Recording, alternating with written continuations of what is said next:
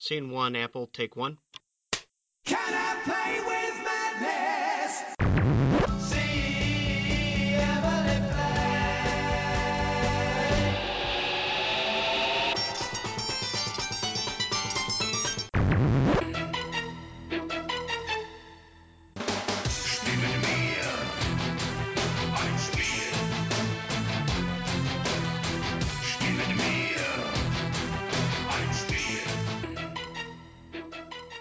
Bonjour à toutes, bonjour à tous, vous écoutez Playtime, l'émission d'Artzone Chronicles consacrée aux jeux de société. Et pour cet épisode, on retrouve le format Les discussions ludiques pour faire suite au premier numéro qui était donc consacré au statut de l'auteur de jeu, euh, avec un des invités qui est là aujourd'hui, mais je tease déjà, donc euh, on reviendra dessus. Euh, le sujet du jour, donc sans plus attendre, sans suspense, est-ce que le jeu de société peut est-ce qu'il doit être politique, politisé, et dans quelle mesure, par quel, par quel biais est-ce qu'il peut être politique? Donc euh, d'emblée, je précise qu'on va attacher au terme politique un sens relativement large euh, de euh, peut-être transmission de valeurs au sein d'une société, pour faire pour faire court. Hein, on va pas s'éterniser sur sur la définition. Est-ce que c'est la politique, le politique, etc. Parce que sinon on va passer trois heures sur la définition des termes. Donc voilà, on va pas trop s'attarder sur les limites que cette définition peut apporter aux, puristes politiciens ou politiques justement. Donc pour m'accompagner dans cette discussion, quatre, euh, trois invités pardon. Donc euh, Bruno Feidouti, auteur de jeux que vous avez peut-être déjà entendu dans la première émission. Donc il a notamment fait Citadel, Mascarade, fait Argo en ce moment sur Kickstarter. euh, C'est le petit le petit placement produit. Bonjour Bruno. Bonjour. Euh, Romaric Briand, donc auteur de jeux de rôle sans sexalogie si je ne me trompe pas, c'est ça. C'est ça, Et euh, de jeux de société également avec le Val, c'est ça aussi. le Val des Étoiles, ouais. Le Val est donc animateur du podcast et du blog La Cellule, euh, consacré lui aux jeux de rôle sous diverses formes. Là aussi, il y a des débats, il y a des, des parties qui sont faites, etc. et qui sont débriefées. Euh, donc, euh, bonjour Romaric. Bonjour, Tu bonjour, vas, tu vas apporter la caution parallèle jeu de rôle. Euh, Parfois, on fera un petit peu un parallèle jeu de société, jeu de rôle. Voilà, euh, sur euh, sur ça, je pense que tu as pas mal de choses à dire là-dessus aussi. Et enfin, euh, Florent Toscano, donc fondateur de la maison d'édition Les Jeux au plat, c'est ça? Oui, c'est ça. et euh, les jeux au plat qui a le un des noms les plus drôles de, de l'édition. Hein. Je laisse les auditeurs euh, comprendre le jeu de mots qui est d'un d'un niveau euh, au moins euh, bac plus 7 je pense et auteur de jeu également. Donc bonjour Florent. Bonjour. C'est cool déjà, c'est que t'as compris parce qu'en fait, il y en a plein qui n'ont pas compris. Ouais euh, ben tant pis pour eux mais c'est il faut qu'ils regardent le logo et on comprend mieux. Ah, j'avoue que moi, j'ai pas compris, mais j'ai pas vu le logo. Bah fais la liaison. Regarde Bon, les Je vais jeux aller voir. les jeux au plat. Oh, ouh, ah, là, d'accord. Bon. Ça y est, des années de monde ludique et euh, tu comprends la blague. Voilà. Ah bah voilà, ça y est, j'ai compris. Alors on va faire un débat sur euh, est-ce que cette blague est drôle ou pas. Non, on va on va commencer donc pour- par aborder la question du, du jour via l'angle de la pratique en elle-même du, jeu- du jeu de société. Est-ce que pratiquer le jeu de société, est-ce que c'est déjà euh, presque le début d'une manifestation, qui sait? Euh, Donc euh, qu'est-ce que sur euh, la pratique du jeu de société? Déjà peut-être euh, est-ce que c'est le jeu de société, est-ce que c'est du jeu en société, est-ce que le jeu peut être lié à la société? Euh, déjà peut-être Bruno, le fait de pratiquer le jeu de société, qu'est-ce que ça peut avoir de, de politique euh, dans, dans sa pratique même de se réunir autour d'une même partie? Bon, alors, j'avais pas prévu de commencer avec le truc qui va me faire le plus d'ennemis, parce que c'est une idée qui me tient assez à cœur. Autant je pense, on y viendra tout à l'heure, que, enfin, en tout cas, je ne mets pas de message dans mes jeux, hein, et je pense, mais c'est sûrement différent pour le jeu de rôle. Autant je pense que dans le fait de jouer, et là, autant pour les joueurs que pour, pour moi, pour les auteurs, et dans le fait que je joue, euh, je pense qu'il y a une dimension euh, politique assez forte. C'est-à-dire que pour moi, pour ça que je dis souvent que pour, moi le jeu s'oppose, je dirais, aux idéologies euh, totalitaires. Et les idéologies totalitaires, depuis la fin du marxisme, il n'y en a plus qu'une, c'est la religion. Depuis que le marxisme a perdu sa puissance, on va dire, dans notre société. Et donc, pour moi, le jeu s'oppose aujourd'hui à la religion. Euh, pour moi, le fait de jouer, c'est dirais ça pas. Je pense que je joue parce que je suis dans un monde auquel je comprends rien. Je pense qu'on est tous dans un monde auquel on comprend rien. On est dans un monde qui est trop compliqué. On est dans un monde qui est bordélique. On est dans un monde qui a pas de sens clair. Et face à ça, euh, bah c'est crevant. C'est crevant. Et donc soit on fait semblant, soit on décide ah bon bah avoir le sens c'est ça. Et puis les gentils c'est cela et les méchants c'est cela. Hein, et c'est le choix qui est proposé aujourd'hui essentiellement par les religions. Soit on dit putain de temps en temps j'ai envie de me reposer. J'ai envie de me reposer, j'ai envie d'aller dans un univers où je sais si je suis gentil ou si je suis méchant, où je sais quel est le but du jeu, alors que dans la vie j'en sais rien. Et à ce moment-là, je joue. Et c'est pour ça que euh, je pense que les gens qui jouent sont généralement des gens qui n'ont pas des opinions extrêmement tranchées, sont relativement hermétiques euh, aux idéologies, euh, je dirais trop trop holistes, trop trop englobantes et trop totalitaires, euh, parce que parce que jouer, c'est accepter le fait que on ne sait pas quel est le sens du monde et quel est le sens de la vie. Voilà. Donc c'est pour moi le fait de jouer a une a une signification politique, je dirais beaucoup plus forte que le fait de faire des jeux. D'accord. Euh, Romaric, euh, tu veux rebondir là-dessus? Ça fait beaucoup de choses qui ont été dites euh, dans une seule intervention, mais euh, tu as des choses à dire sur le sur le sujet, le fait de se réunir? Ben, dans le jeu de rôle, on se réunit également. On reviendra dessus aussi. Euh, Est-ce que le jeu de rôle est un jeu de société euh, Peut-être, peut-être pas. Est-ce que c'est en Sûr. tout cas Bien sûr. Romaric, t'es d'accord avec ça et... Ouais, alors je suis, je suis assez d'accord hein, avec euh, Bruno sur tout ce qui a été dit, je, je le rejoins euh, complètement. Euh, J'ajouterais que moi, la définition que j'ai du politique, c'est euh, en fait tout simplement l'organisation du vivre ensemble. Or, euh, l'organisation du, du vivre ensemble se fait par le biais de règles, et que cela nous rapproche dans la structure également du jeu de société, puisque on va pouvoir jouer ensemble en utilisant euh, règles. Donc dans le fond, il y a un espèce d'exercice euh, qui se pratique euh, au sein des, des jeux de société qui est similaire à celui que l'on pratique chaque jour euh, dans la société. Donc euh, là, c'était juste pour euh, ajouter, euh, comment dire, une, une espèce de, de parallèle structurel entre les entre les, les deux activités, vivre en société et jouer ensemble. Et sinon, je suis totalement d'accord avec le constat sociologique de Bruno. Euh, je le rejoins complètement. Et j'avais un ami euh, l'autre jour à qui je parlais justement, avec qui on discutait de cette euh, cette question, et qui me disait que euh, se poser des questions, euh, il parlait de la philosophie, parce qu'il est philosophe comme moi de formation, c'est finalement le premier des jeux. Et donc, euh, nécessairement, euh, se poser des questions sur euh, des évidences, remettre en question euh, des évidences, c'est remettre en jeu en fait les choses, les idéologies. Et donc, en quelque sorte, c'est jouer déjà. Donc forcément, les gens qui aiment jouer avec des jeux, on imagine qu'ils aiment également jouer avec la réalité.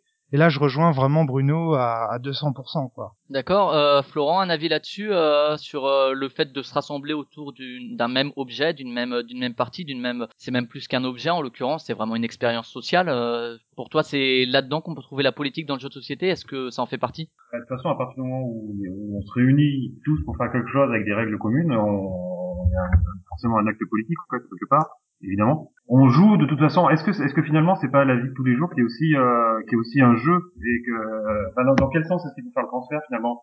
Tout ce que tu disais tout à l'heure, Romaric, je crois, c'est que, c'est qu'en effet, dans la, dans la vie de tous les jours, il y a des, il y a des règles. Et finalement, ces règles-là, on les reproduit de façon beaucoup plus ciblée, beaucoup plus petite, euh, dans chacun des jeux qu'on va pratiquer avec les autres.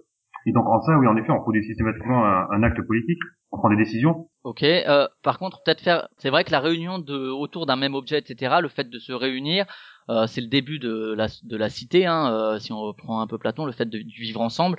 Euh, est-ce que c'est profondément politique ou est-ce que c'est pas juste comme on pourrait se réunir lors d'un concert, etc. Hein, ça fait résonance évidemment à ce qui s'est passé aussi en, en 2015. Le fait de se réunir autour d'un d'une même activité, est-ce que c'est quelque chose de politique au sens large ou est-ce que ça relève juste de l'action euh, sociale? Est-ce qu'il faut différencier l'action sociale de se réunir ensemble pour une même activité, qu'elle nous plaise ou non, de vraiment une action politique au sens de on revendique quelque chose, euh, Bruno? Alors moi, je voudrais surtout réagir à ce qui a été dit tout à l'heure, l'idée que euh, quelque part dans la vie, parce qu'il y a des règles, c'est déjà un jeu, parce que là, je suis pas, alors pas du tout d'accord. Je pense que justement, euh, la spécificité du jeu, c'est que c'est pas la vie. La spécificité du jeu, c'est qu'on se met dans un petit univers où il y a des règles claires que l'on connaît, alors que les règles de la vie, oui, il y a des règles de la vie en société, mais on les maîtrise pas tout à fait, on les connaît pas tout à fait.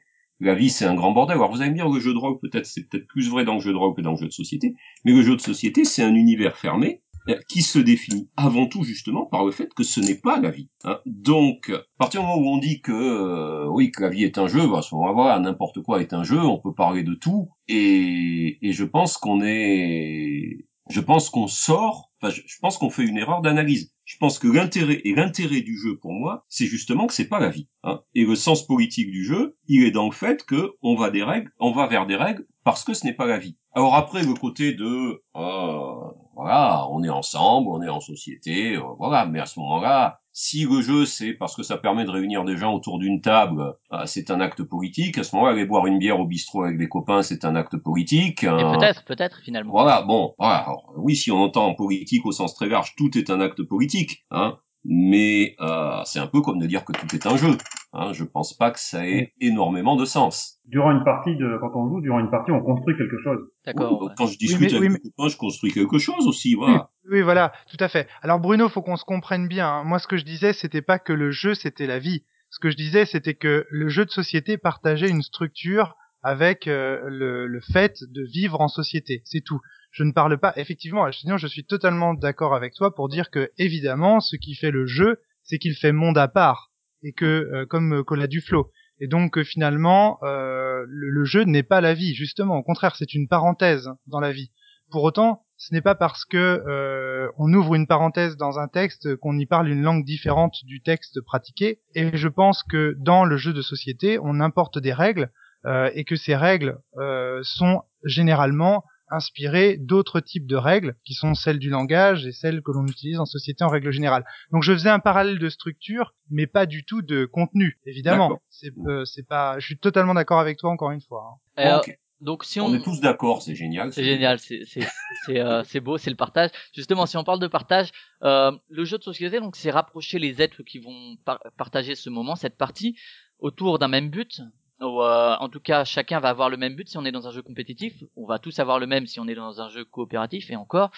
Euh, Est-ce que c'est justement le par- partager ce moment, ce jeu de société Est-ce que c'est effacer finalement, le- au moins le temps d'une partie, et ça, est-ce que c'est politique ou non, de d'effacer les barrières qui sont entre les êtres. Donc, peu importe la classe euh, sociale, peu importe le, la classe professionnelle, peu importe le genre, euh, le genre euh, de la personne, peu importe euh, voilà l'origine de la personne. Est-ce que est-ce que c'est ça fait partie d'un- d'une espèce de pratique politique qui est de réunir plutôt que de mettre en avant les différences et euh, jus- jusqu'à quel point euh, peut-être euh, Florent? Bah, ça, on le voit clairement. Là, t'as raison, parce qu'on le voit clairement sur les, dans les barrageux, dans les barrageux, sur des festivals, mais euh, un peu moins, mais vraiment dans les, dans les structures qui accueillent des gens euh, pour jouer, il y en a plein qui arrivent tout seuls, et du coup, on se retrouve à table avec des gens qu'on ne connaît absolument pas, et avec lesquels on va passer un quart d'heure, une demi-heure, une heure, deux heures euh, à, jouer, à faire quelque chose ensemble, à prendre du plaisir, alors qu'on on connaît ni d'elle ni d'Adam, et euh, qu'on partage dans la vraie vie, euh, peut-être absolument rien, on n'a absolument rien en commun. Et là, pendant ce laps de temps, cette parenthèse que va être la partie de,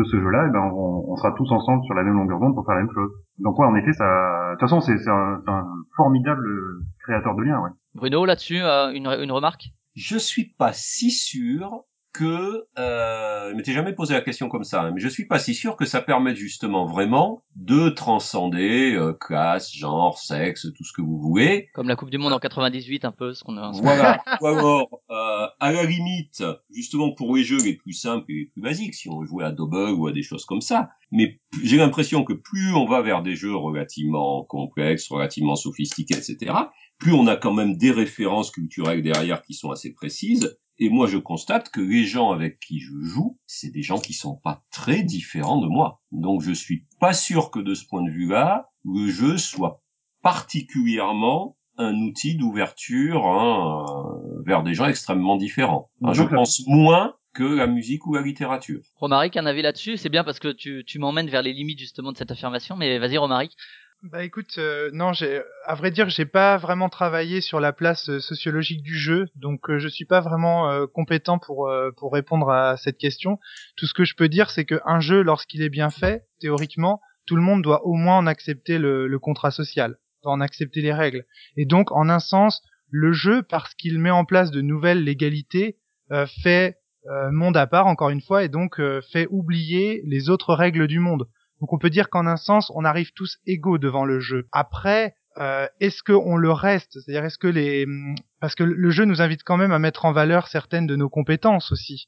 Euh, Il y a des gens qui vont avoir du mal à effectuer des calculs, et je veux dire euh, ça... euh, euh, qu'ils soient euh, mis égaux de, par les règles du jeu, qu'ils soient égaux devant les règles du jeu, pour autant ils vont pas être égaux dans les compétences. Donc là, euh, je je sais pas, je sais pas.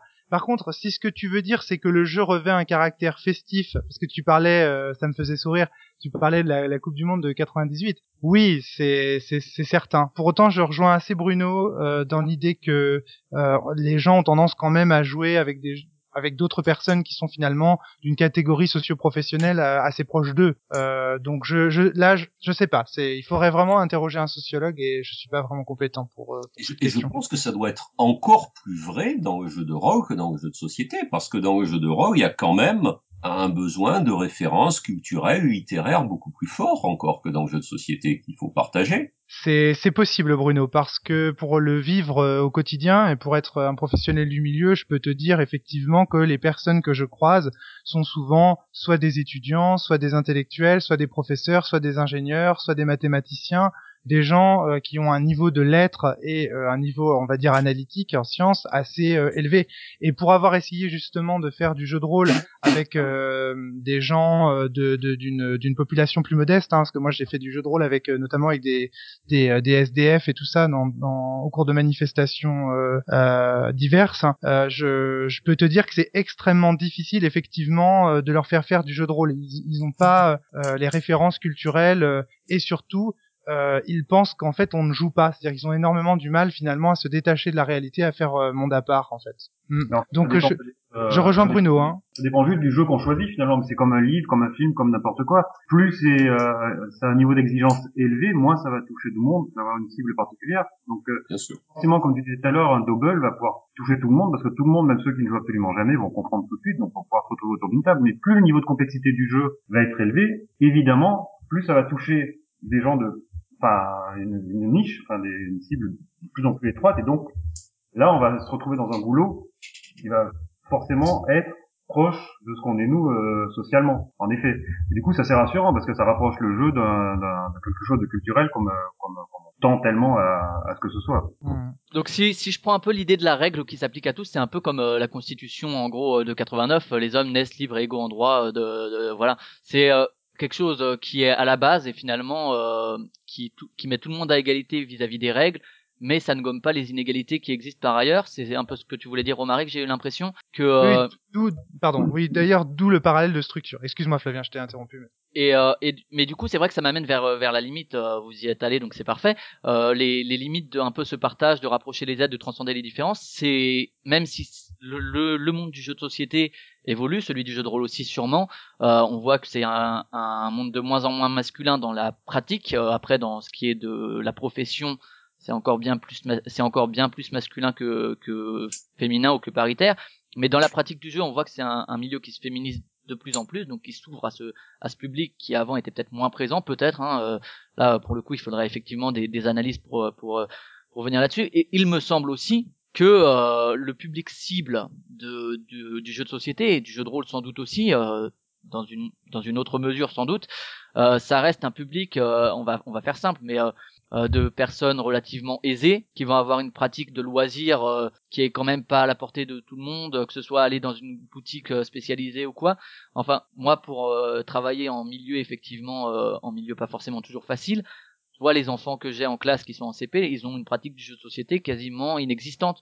Euh, ils arrivent à 5 ans, ils n'ont toujours pas lancé un dé. Est-ce que euh, est-ce que finalement le jeu de société, au lieu de rapprocher, est-ce que c'est pas excluant envers euh, une certaine catégorie de population qui va être finalement mise de côté par rapport à un public cible qui va être euh, disons euh, cadre relativement aisé, qui va avoir le temps de loisir, qui va avoir le temps de s'intéresser au sujet. Bruno, est-ce que c'est pas excluant comme loisir? Sans doute.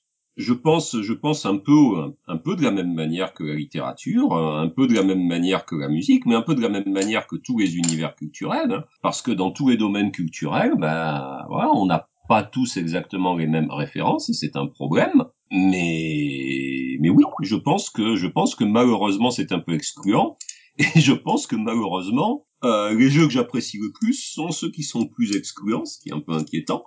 C'est vrai que je vais pas passer des nuits à jouer à Double ou à Jungle Speed, même si de temps en temps j'aime bien, et que j'adore jouer à des jeux comme euh, Taboo ou Mysterium, euh, qui sont certainement culturellement beaucoup plus excluants. Euh, Romaric, là-dessus, euh, est-ce que, euh, alors évidemment, ça va dépendre des jeux, mais est-ce que euh, on va vers euh, de l'exclusion d'un public ou est-ce que petit à petit, justement, bon, petit à petit, ça se démocratise, c'est un phénomène qu'on constate de toute façon. Est-ce que, est-ce que ça va finalement, au lieu d'être excluant envers certaines populations, euh, essayer justement de euh, faire un, un partage plus large et de mettre ensemble des, euh, voilà, c'est ce que voulait faire, euh, c'est ce qu'on, c'est les défenseurs du service militaire disent, oui, ça mettait tout le monde au même niveau, ce qui était faux de toute façon. Mais est-ce qu'on va vers euh, une démocratisation et quelque chose qui va vers le vivre ensemble, ou est-ce que finalement ça fait que se regrouper par espèce de caste les, les personnes qui se ressemblent? La première chose à laquelle me fait penser ta, ta réflexion, c'est bien sûr à la pyramide de Maslow, c'est-à-dire à l'idée que finalement, il y aurait d'abord certains besoins primaires à combler et que le jeu ou la culture serait euh, au sommet de la pyramide et que dans le fond, euh, il faudrait avoir déjà rempli un certain nombre de, de, besoins primaires. Donc, euh, bah oui, évidemment, on joue pas dans les pays, enfin, on pourrait dire, On ne joue pas euh, dans les pays dans lesquels on a soif et dans lesquels on a faim et dans lesquels euh, la misère euh, s'exprime le plus, etc.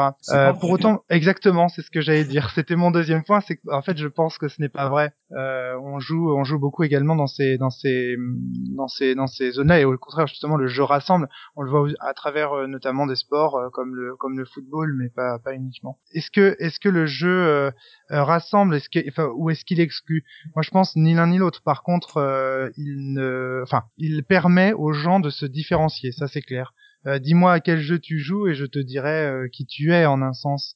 Euh, je pense que le jeu permet de se différencier. Je dirais pas qu'il euh, qu'il exclut, parce que malgré tout, on est très curieux des jeux que les autres font et des raisons qui les poussent à jouer à, à tel jeu plutôt que plutôt qu'à tel autre. Donc, je ne sais pas. Une différenciation, oui. De là à être une exclusion, je je pense pas. D'accord, ouais, parce que. Oui, J'ose espérer que non. Mais c'est vrai que je vois certaines attitudes parfois. Euh, euh, presque notamment- sectaire hein, parfois. Hein, euh, Ouais, voilà, c'est ça, c'est ça, c'est. euh, mais bon, euh, globalement quand même, le jeu fait fait fait consensus. Euh, je pense le le jeu. Après, tel tel jeu peut peut-être euh, paraître euh, excluant pour certains, mais bon, moi je dirais juste qu'il est il est différenciant, quoi, que les gens se, qu'il est identitaire, voilà, mais pas excluant. D'accord. Alors, Euh, enfin, je suis en train de réfléchir à, des, à, d'autres activités finalement. Il n'y a pas tant d'activités qui rassemblent, qui rassemblent vraiment les gens qui se retrouvent pour un même but à faire euh, quelque chose et en étant acteur surtout, juste en contrairement à un livre ou à, ou à un film où on est, on peut être seul devant à, à en profiter. À part le sport peut-être. Et du coup, de la même manière, ça, c'est plus ou moins excluant en demandant le, un niveau d'exigence différent selon le sport pratiqué en fait. Mais c'est quelque chose qui se fait ensemble et on construit quelque chose ensemble ou alors euh, avec un seul adversaire selon. Mais dans tous les cas, il n'y a pas beaucoup de pratiques à ce moment-là qui sont pas qui sont pas excluantes puisque le fait est qu'on a tous des, euh, des niveaux euh, de compétences différentes en entre guillemets. Quelqu'un qui sait pas compter, évidemment, euh, ça, les jeux, ce sera hyper discriminant pour lui parce qu'il y en aura enfin, beaucoup qui vont demander euh, cette compétence-là. Quelqu'un qui sait pas lire euh, aura du mal à jouer ne serait-ce qu'un trivial poursuite. Enfin voilà. Mais euh, c'est une exclusion. C'est pas. Je trouve qu'exclusion c'est un peu violent en fait. d'accord, ouais, et puis bon. Une discrimination, mais un peu naturelle, un peu normale. D'accord. Acceptable, je dirais acceptable. D'accord. Ouais, euh, c'est vrai qu'après quand on va dans les barrageux et euh, bon, euh, nous euh, donc étant à Strasbourg, c'est Philibert qui organise des soirées comme ça dans des barrageux. C'est vrai qu'on voit des personnes qui ne jouaient pas et qui se mettent à jouer. Et effectivement, le partage qu'on a à ce moment-là autour de la table, c'est c'est effectivement quelque chose qu'on trouve peu. Euh, juste pour euh, prolonger un peu. Est-ce que euh, le fait de jouer aux jeux de société en ligne, je pense à Board Game Arena par exemple, ou les jeux de société en, solo, est-ce que c'est encore des jeux de société? On peut se poser la question. Hein, mais euh, est-ce que euh, donc est-ce que ça perd totalement le fait que ce soit bon le- les jeux de société solo, on va les mettre euh, peut-être de côté, mais les jeux de société en ligne, est-ce que ça, ça garde un peu des de, de ce politique euh, dont on a parlé, du fait d'être réunis autour d'un d'un même but, ou bien euh, le fait que ce soit en ligne, qu'on ne soit pas à partager physiquement cette expérience, ça gomme ça, euh, Bruno Alors écoute, j'ai du mal à répondre parce que j'ai dû essayer une ou deux fois de jouer en ligne, ça m'a prodigieusement ennuyé et c'est donc quelque chose que je ne pratique absolument pas. Ça t'a ennuyé du fait du manque d'interaction avec les joueurs? Bah, du fait que pour moi le jeu c'est quand même notre autour d'une table, euh, voilà, on fume, il y a du vin, il y a de la bière, on déconne, on rigole, euh, c'est- Sans compter, quitte à prendre un ordinateur, je préfère faire un jeu qui exploite les trucs que peut faire un ordinateur et qu'on peut pas faire avec du papier et du carton. Et même ça, je le fais pas tant que ça. Mais voilà, je- pour moi, c'est voilà, j'ai une partie du plaisir que je trouve à jouer, qui est un plaisir social, c'est vrai. Hein. Une partie de ce plaisir disparaît, même presque entièrement. Enfin, la dernière partie de jeu que j'ai fait en ligne, ça doit remonter à une dizaine d'années, quoi. Donc, euh, Romaric, toi de ton côté, euh, justement jouer, je sais pas si t'as fait aussi des sessions de jeux de rôle par Skype ou quoi, je sais qu'il y en a qui jouent à des jeux de société par Skype et qui disent ok alors je fais ci, je fais ça. Est-ce que pour toi ça perd un peu de ce qu'on a dit auparavant de la dimension de partage qui est spécifique à ce petit lien qui unit les joueurs, qui est invisible mais qui est entre les joueurs autour de la table Alors il y a énormément de communication qui est non verbale hein, chez les êtres humains. Donc à partir du moment où on est via Internet euh, et même via, tu vois, cette euh, cette discussion Skype, elle est pas aussi naturelle qu'elle le serait si on était tous les quatre dans une même pièce. Écoute, là-dessus, moi, je suis assez un- là là-dessus, je serais assez extrémiste en fait. Hein. Moi, j'ai tendance à ne jamais jouer euh, par Skype. Les seules fois où je l'ai fait, en tout cas au jeu de rôle, ça m'a profondément ennuyé. Même pour les podcasts, c'est-à-dire que si tu écoutes les podcasts de la cellule, Flavien, tu sais très bien que moi je ne fais quasiment jamais intervenir de conversation Skype. Tout Tous les fait, podcasts sont enregistrés en live. Euh, donc euh, là-dessus, je rejoins vraiment encore une fois un Bruno, décidément.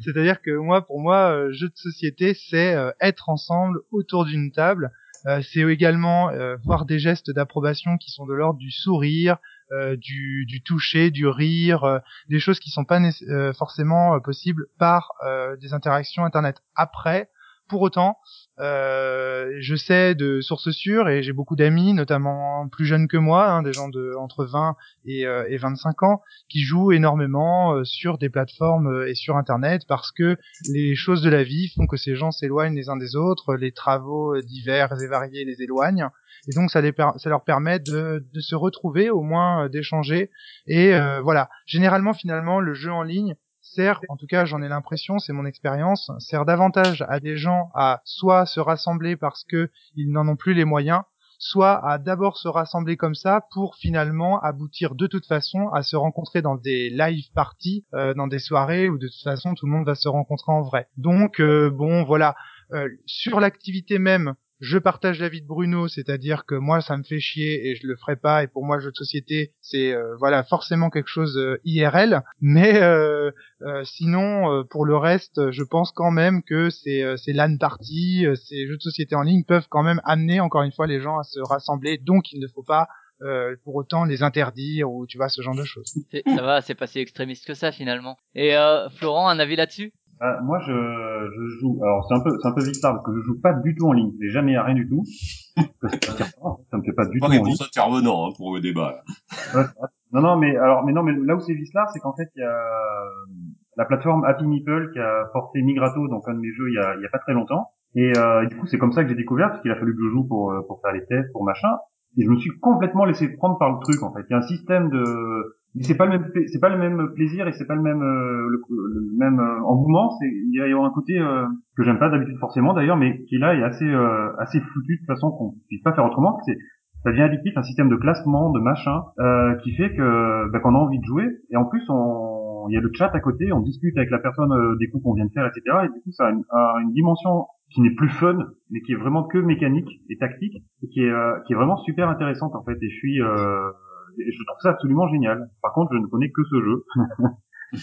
Moi, de, moi, de Ah, mon côté, j'ai j'ai joué un peu sur Board Game Arena et j'ai arrêté, euh, notamment pour les raisons que vous avez citées. Après, c'est vrai que c'est, euh, il y a un côté très, euh, comment dire, il y a un côté vraiment euh, statistique. euh, il faut que je m'améliore, etc. Là, c'est du, du skill, quoi, de vraiment de de la de la compétence, de la performance, qui n'est plus qui n'est plus le partage social. C'est vraiment, je veux scorer, faire un max de points, un peu comme dans les jeux vidéo euh, où on va taper le high score, euh, comme ça pouvait exister sur les bornes d'arcade, comme ça peut encore exister aujourd'hui où c'est vraiment essayer de être le meilleur possible. Et là, on est dans la performance et plus effectivement dans, dans le partage.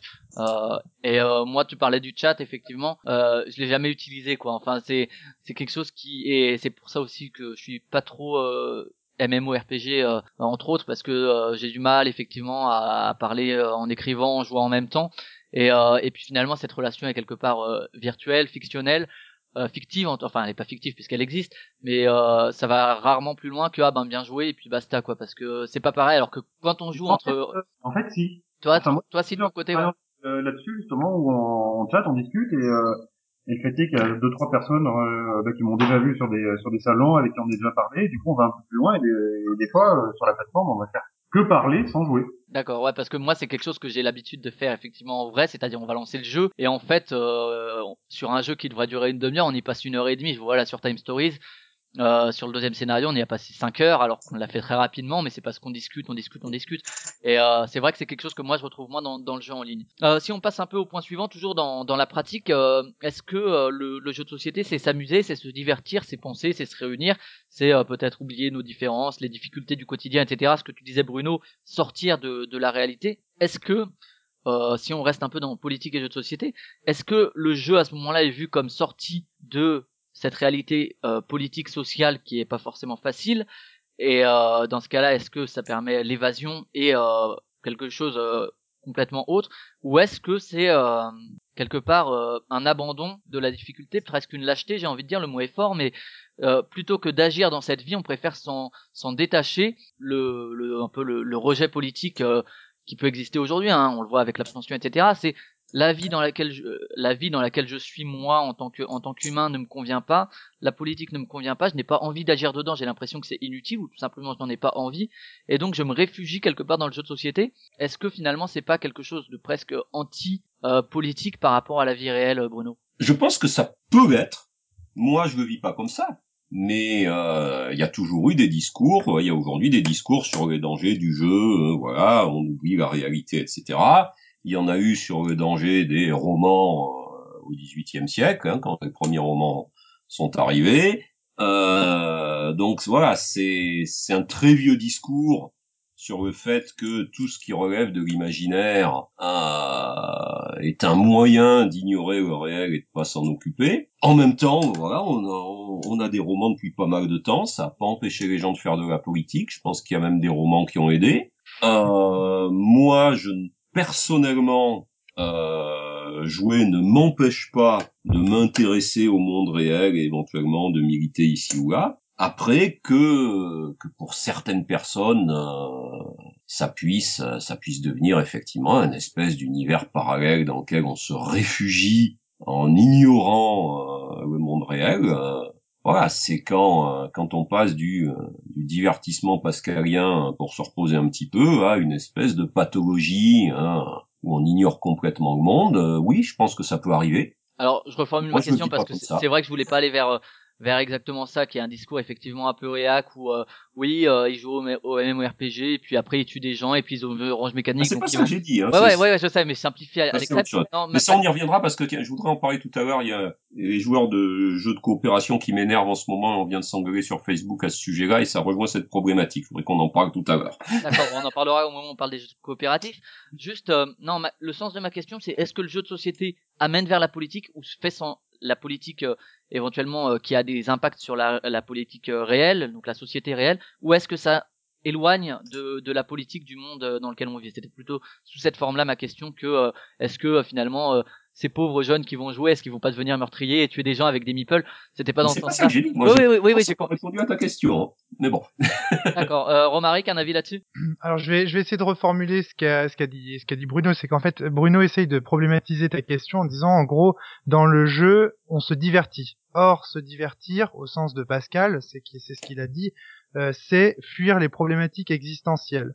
Donc on peut utiliser le jeu pour fuir des problématiques existentielles. Ça c'est ça c'est un point. Euh, moi je pense alors pour euh, et, donc voilà et donc il problématise le truc en disant euh, oui, bon bah évidemment, on peut se, on peut se divertir, euh, on peut se divertir, on a le droit. De temps en temps, c'est bien aussi de se reposer pour ensuite remettre les deux pieds dans la réalité, être plus en forme, et etc. Après, il y a des gens qui euh, se divertissent à tel point qu'ils en oublient le réel, et là, c'est encore un autre problème. Et, c'est ça dont tu voulais pas parler, Flavien, ou c'est, enfin, pas dont tu voulais pas parler, mais c'est vers ces extrêmes-là que tu voulais pas aller. Alors moi, je trouve cette conversation très très intéressante. Euh, D'une part, quand on se divertit, comme l'a dit euh, Bruno tout à l'heure, c'est vrai qu'on cherche à fuir des problématiques euh, existentielles. Mais quand on se divertit à travers le jeu, on cherche aussi à se poser des problèmes. Des problèmes qui certes n'ont pas euh, cours dans la réalité, sont inertes pour le monde réel, mais des problèmes quand même. Et du coup, on exerce quand même sa volonté et euh, sa liberté et ses compétences à résoudre des problèmes qu'on ne s'était jamais posés avant. Hein, euh, parce que jouer, bah, c'est justement exercer euh, de nouvelles légalités en fait et, exercer de nouvelles libertés. Eh bien, on apprend à résoudre des problèmes. Or, ces exercices-là, c'est-à-dire le fait qu'on apprenne à résoudre des problèmes, eh bien, ça nous exerce. Ça exerce malgré tout nos compétences sociales. Ça nous apprend, par exemple, le jeu de rôle à mieux parler, à partager, à écouter les autres euh, et attendre son tour pour parler, euh, etc., etc. Donc, ça nous apprend des vraies compétences. Et là, par contre, si l'exercice, lui, est vain et irréel en dehors du monde, par contre, les compétences que l'on gagne, elles, sont bel et bien réelles. Et donc, lorsqu'on va cesser de jouer, lorsqu'on va cesser de se divertir, eh bien, finalement, on va s'apercevoir que en dehors du jeu, on a appris des choses en jouant. C'est exactement comme quand on fait des exos de maths. Les exos de maths, on sait très bien que quand on parle de Jean-Pierre qui va acheter trois pommes au marché, on parle pas d'un vrai Jean-Pierre qui va acheter trois pommes dans un vrai marché. On fait un exercice dans l'absolu. Pour autant, lorsqu'on en ressort, cet exercice dans l'absolu nous a appris de vraies compétences mathématiques, et ces compétences-là, eh bien, ma foi, elles vont nous servir dans le monde réel. Et donc, euh, je pense que à travers euh, le, le- le- divertissement des jeux, en fait, euh, on apprend des choses aussi pour le monde réel euh, par la suite. D'accord. Euh, Florent, un avis là-dessus? Ouais, non, je suis assez d'accord. Mais en fait, ça dépend juste de comment on pratique. Mais c'est un peu comme pour tout. Enfin, si, euh, je, je pense en effet quoi, on, on acquiert des compétences en jouant qui vont nous servir après dans le, dans, le- dans le reste de la vie évidemment, sans forcément s'en rendre compte. Enfin, j'espère en tout cas. Mais comme euh, comme n'importe quelle activité euh, un peu maligne qu'on va pratiquer, ça va nous euh, ça va nous fabriquer. On va être. D'accord. Ouais. D'où le fait que ça nous crée une identité d'ailleurs, peut-être Oui. aussi. Après, euh, après, euh, on va jouer euh, à ce qui nous ressemble et euh, enfin, tu vois, c'est ce que je disais tout à l'heure. Euh, enfin, je sais plus qui l'a dit d'ailleurs. euh, quoi est-ce que tu joues euh, Je te dirai qui tu es. C'était c'était Romaric, ouais. D'accord. euh, on reviendra un peu sur sur ce justement cette euh, cette dissociation possible entre divertissement, réflexion. Euh, Est-ce que enfin l'alliance entre les deux et la séparation qui peut exister entre les deux? Là, on va partir. euh, donc, on a vu un peu tout ce qui est. Est-ce que la pratique du jeu de société peut avoir euh, une portée politique? On va partir sur sur les valeurs portées par le jeu de société. Euh, que ce soit d'un point de vue méca- euh, pour l'instant les, les mécaniques et on va on va partir sur euh, bah, d'abord peut-être les, les jeux compétitifs. Donc il y a l'idée dans, dans les jeux où les joueurs s'affrontent l'idée de compétition euh, éventuellement de d'écraser l'autre pour gagner hein, euh, des fois euh, voilà on veut, on veut être premier et on veut on veut gagner et pour gagner il faut battre les autres. Il y a l'idée d'une victoire ou d'une défaite méritée donc une espèce de méritocratie qui dépendrait euh, uniquement des compétences du joueur dans ce jeu, Euh, est-ce qu'elle est méritée ou pas par rapport à ce qu'il était en dehors du jeu, voilà. La mécanique aussi de, ben, dans tous les jeux qu'on appelle à l'allemande, euh, mais pas seulement, les mécaniques qui vont vers le profit, la rentabilité, l'exploitation de ressources pour essayer d'avoir des points de victoire, etc. Est-ce que toutes ces mécaniques, ça n'a pas une valeur un peu d'une société capitaliste du bénéfice qui apporte la supériorité sur les autres joueurs? Euh, On parlera après des jeux coopératifs, mais euh, est-ce que ces mécaniques-là dans un, jeu compétitif, est-ce que ça transmet des, des valeurs politiques euh, d'une certaine euh, d'une certaine politique en tout cas, Bruno? Bah, D'abord, euh, les jeux de compétition existaient bien avant le capitalisme, hein, donc euh, et on se foutait sur la gueule bien avant le capitalisme aussi. Le capitalisme est un jeu de compétition peut-être en fait.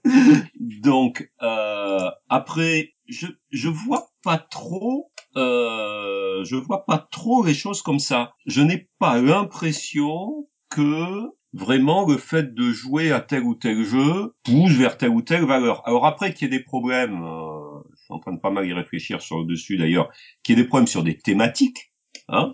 Euh, On parlera des thèmes après euh, de toute façon. voilà, ça, ça peut être intéressant, mais que les mécanismes euh, d'un jeu de compétitif hein, vous hein, vous fassent devenir après hein, un égoïste méchant qui va vouloir massacrer tout le monde. euh, et on y reviendra quand on parlera des jeux de coopération, parce que je pense qu'il faut surtout les- comprendre pourquoi certains veulent les opposer. Personnellement, je n'y crois pas tellement. Alors, on rejoint aussi l'idée de divertissement, peut-être aussi parce que euh, voilà, parce que j'ai pas trop envie d'être trop méchant dans la vie.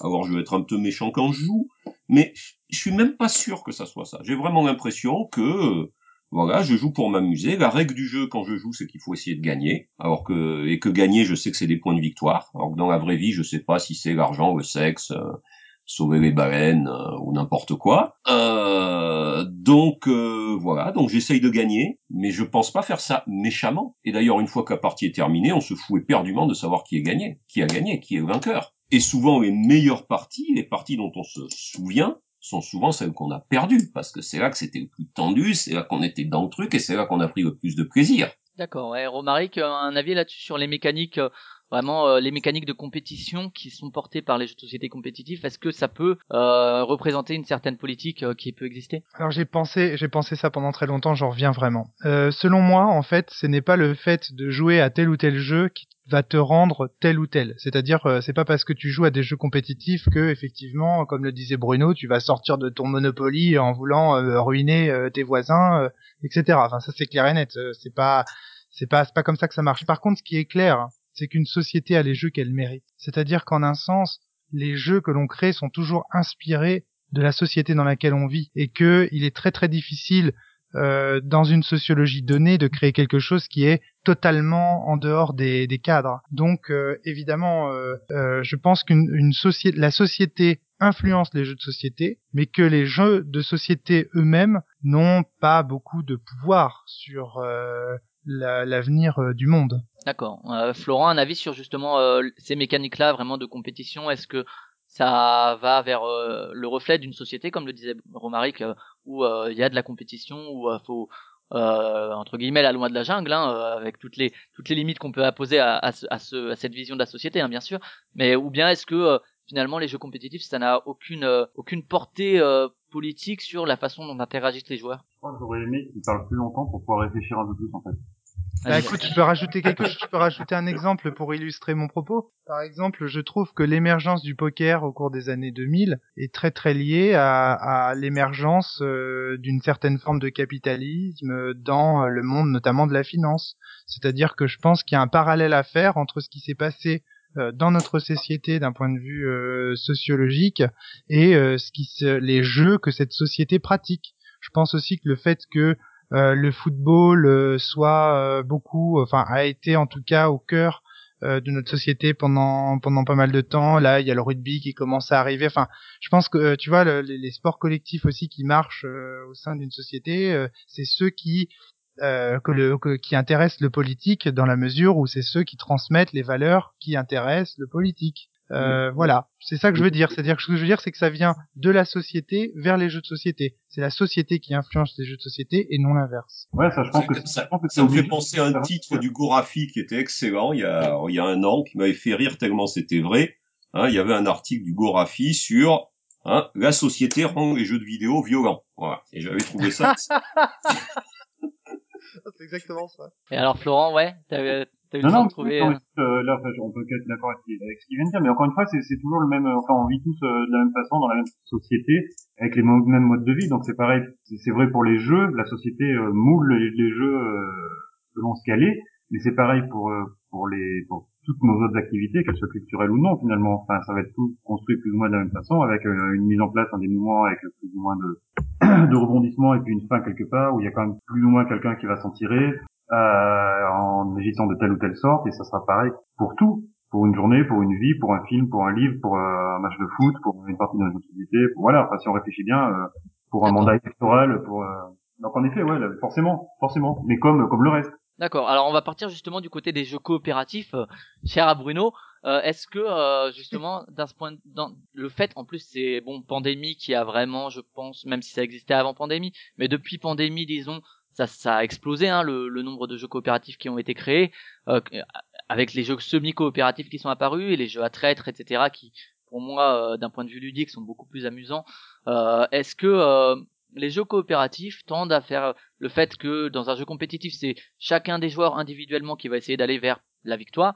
Dans le jeu coopératif pur, si on veut euh, parler en, en ces termes, est-ce que euh, donc chaque les joueurs ensemble vont aller vers le même but Euh, Est-ce que euh, ça change la donne? Est-ce que quelque part le- les mécanismes euh, dans du- des jeux coopératifs vont euh, introduire quelque chose, une expérience commune plus plus plus partagée par les joueurs? Euh, Bruno, je sais que tu voulais intervenir là-dessus. Alors justement, je pense que non. Il y a des jeux coopératifs que j'aime bien, que j'aime beaucoup. Je suis un grand fan de Mysterium, que je trouve un jeu extraordinaire. Euh, les jeux de rôle sur table, même si ça fait longtemps que j'en ai pas pratiqué, sont souvent coopératifs. Euh, donc le jeu coopératif, euh, je peux y prendre énormément de plaisir. Par contre, je ne pense pas que ça mobilise nécessairement des types de réflexion très différents. Oui, on discute à plusieurs des stratégies, mais quelquefois on fait même dans un jeu de compétition, plus ou moins. Ah, tu devrais faire ci, tu devrais faire ça, en gardant un peu des choses pour nous. Mais, bon, disons que j'aime bien certains jeux coopératifs, certains jeux coopératifs, même s'il y a toujours le problème qu'il y avait déjà dans les jeux de rôle, le problème du leader, hein, qui se pose plus dans les jeux coopératifs que dans les jeux classiques, hein, où il y a un mec qui se met à parler pour tout le monde. Mais moi, ce qui m'énerve justement dans les jeux coopératifs, et, euh, et ces derniers temps, j'ai encore vu, et j'en ai encore vu un cet après-midi, ça m'a énervé, d'articles de ce type-là, euh, c'est justement tout un, tout un discours de gens qui nous expliquent qu'il faut encourager les jeux coopératifs parce que on va former les gens à coopérer, à s'entendre entre eux, parce que c'est non violent et c'est euh, voilà. Et on a j'ai envie de dire, on a le droit d'aimer les jeux coopératifs, et moi j'ai le droit d'adorer Mysterium, euh, sans considérer nécessairement que tous les gens qui jouent à des jeux de compétition sont des délinquants ou des fachos en puissance. Et c'est vraiment ça qu'on entend aujourd'hui euh, dans le discours de, euh, je dirais, euh, toute une série de gens que de, enfin de, de, de fans en quelque sorte des jeux de coopération et qui euh, qui portent un espèce de discours moral hein, en expliquant que euh, nous on joue aux jeux de aux jeux de compétition et que c'est pas bien. Voilà. Et je voudrais leur dire qu'on a le droit d'aimer les deux et que c'est pas parce que je joue à des jeux de compétition et que j'aime beaucoup ça que je suis euh, un violent, un méchant, euh, qui veut tuer tout le monde. Et, ce discours, il est vraiment très très fort aujourd'hui, et ça rejoint, je dirais quelque part, ça rejoint une certaine tendance, euh, je dirais une espèce de politiquement correct. Hein. Il y a des thèmes, il y a des, il y a des manières de, de jouer hein, qui deviennent, euh, je dirais, inconvenantes. Et voilà, et je suis énervé euh, par le fait qu'il y a, y a encore 10 ou 15 ans, il y avait une critique du politiquement correct de droite qui existe toujours aujourd'hui, et il y avait une critique du politiquement correct de gauche euh, qui disait que euh, c'est une manière de ne pas voir les vrais problèmes. Bon, et cette critique-là, elle est en train de disparaître, alors qu'elle est toujours aussi, à mon avis, aussi aussi forte, hein, et que c'est et, et, est particulièrement dans le jeu.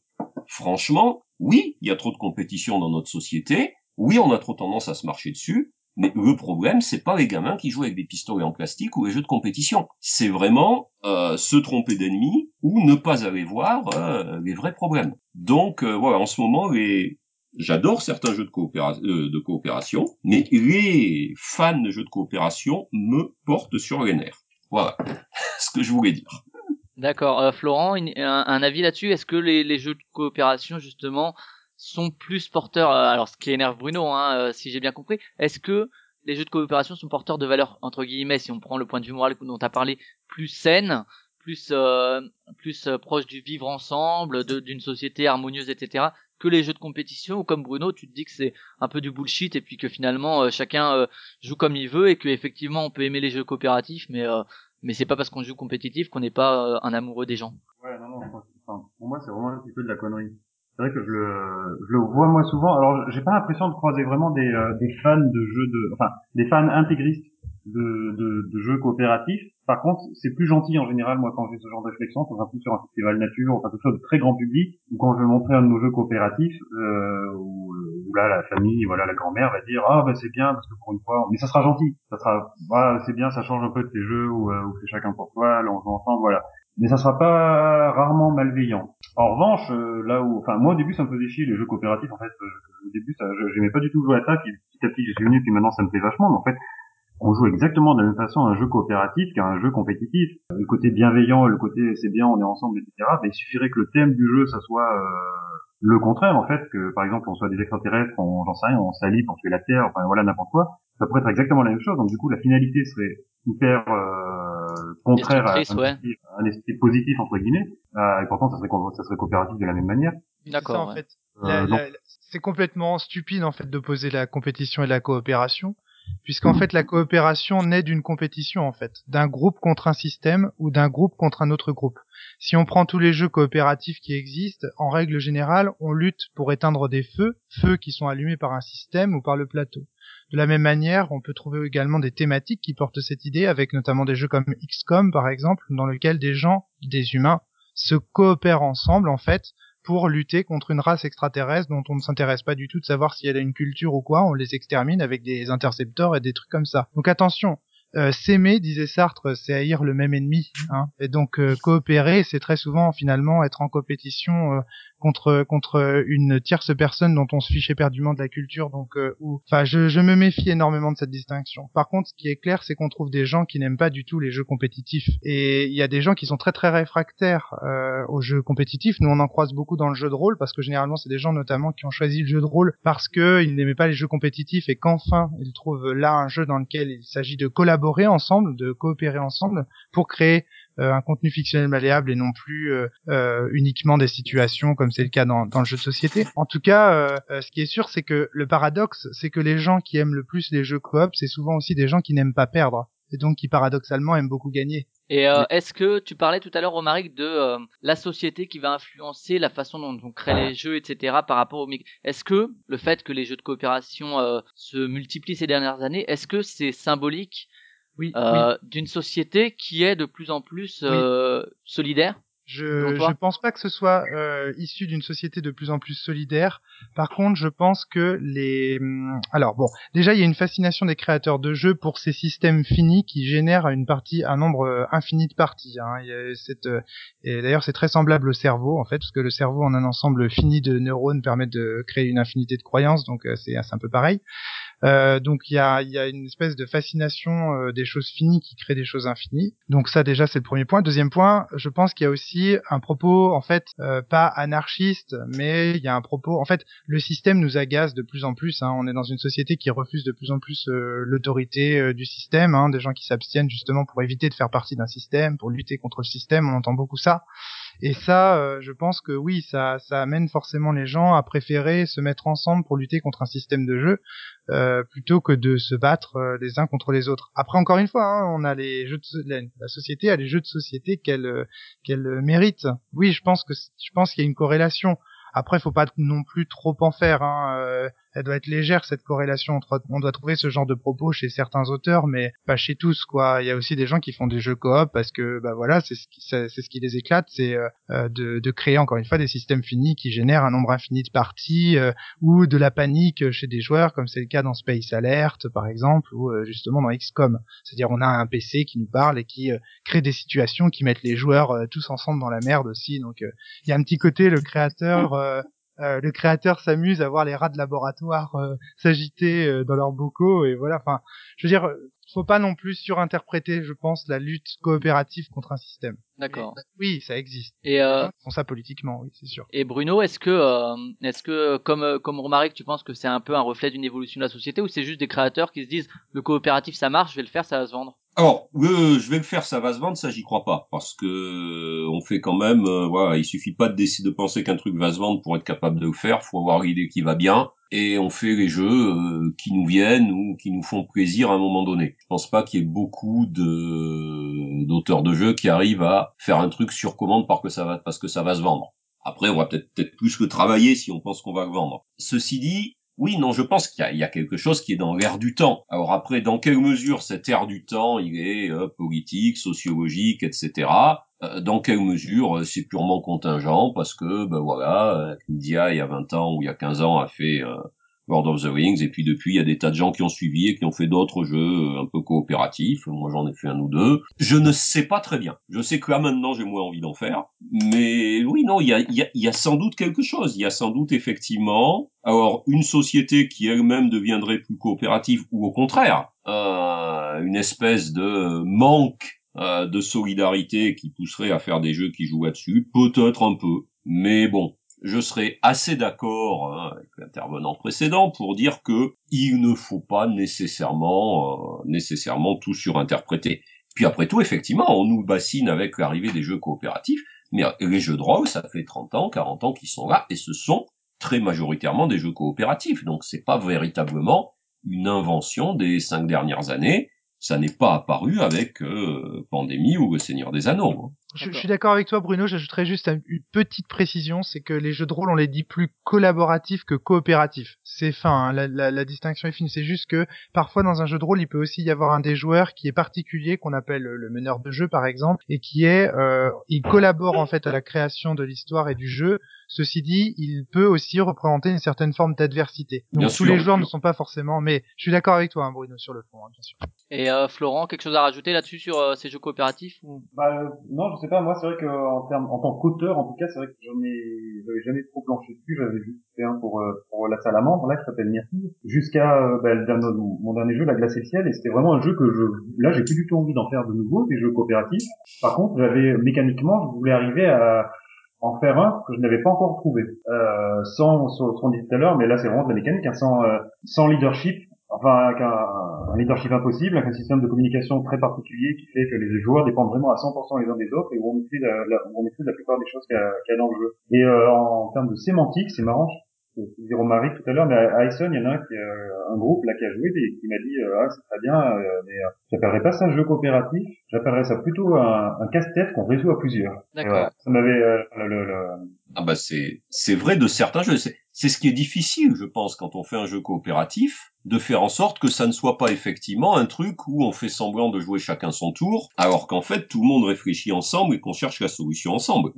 Euh, effectivement, beaucoup de jeux coopératifs, je dirais les plus médiocres, ne sont que des casse-têtes à plusieurs. Les meilleurs sont ceux qui arrivent effectivement à être autre chose. Et euh, si on oublie un peu compétition, coopération, euh, l'opposition, si on parle juste euh, des mécaniques de jeux de communication, alors je pense à euh, Le Monde est fou, je pense à Agent Trouble qui est sorti cette année aussi, est-ce que euh, ce type de jeu spécifiquement, ça va avec ce qu'on disait dans, dans la première partie de la prati- pratique, est-ce que c'est des jeux qui favorisent justement ce partage, cette, cette abolition entre guillemets de la barrière entre, entre les joueurs euh, le fait de connaître l'autre, de le découvrir, peut-être euh, justement de d'être confronté au point de vue de l'autre euh, et de peut-être de, de sortir un peu d'un autocentrisme enfantin ou non, mais qui fait qu'on va se on va décaler un peu notre point de vue pour essayer de s'adapter à l'autre. Peut-être Romaric? Euh, Anabi, vous le classeriez dans quoi, vous?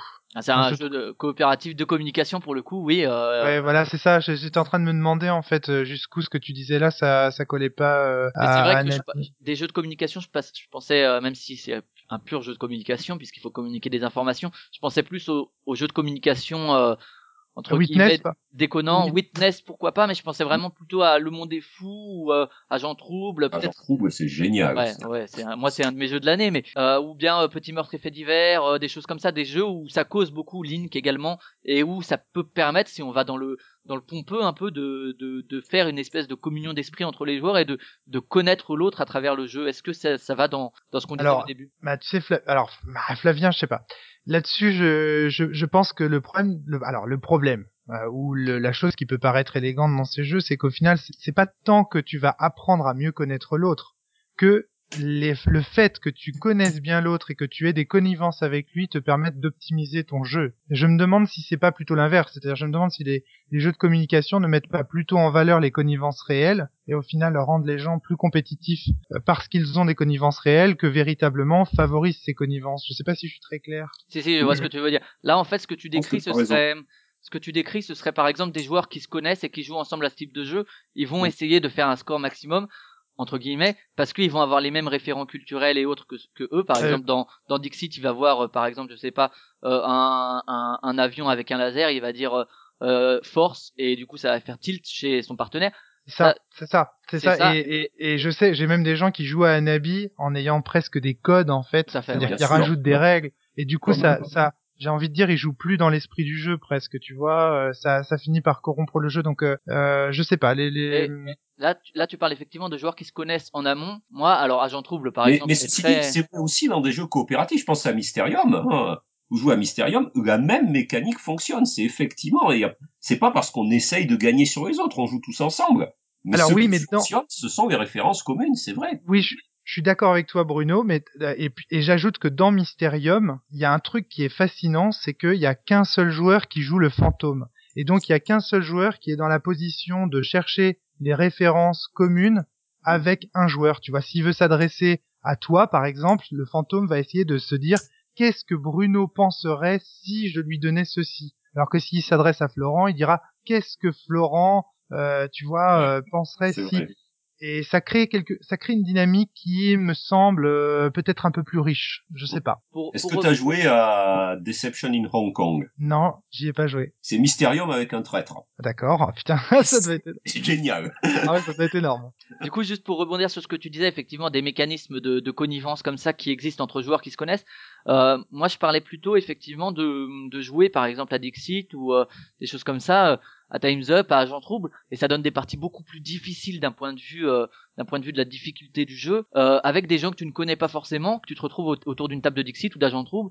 Est-ce que le fait de justement jouer avec des gens que tu ne connais pas à ce type de jeu de communication, est-ce que ça va fa- favoriser le lien social entre ces gens? Est-ce que ça va favoriser le fait de se décentrer par rapport à son propre point de vue euh, plus que d'autres types de jeux quoi?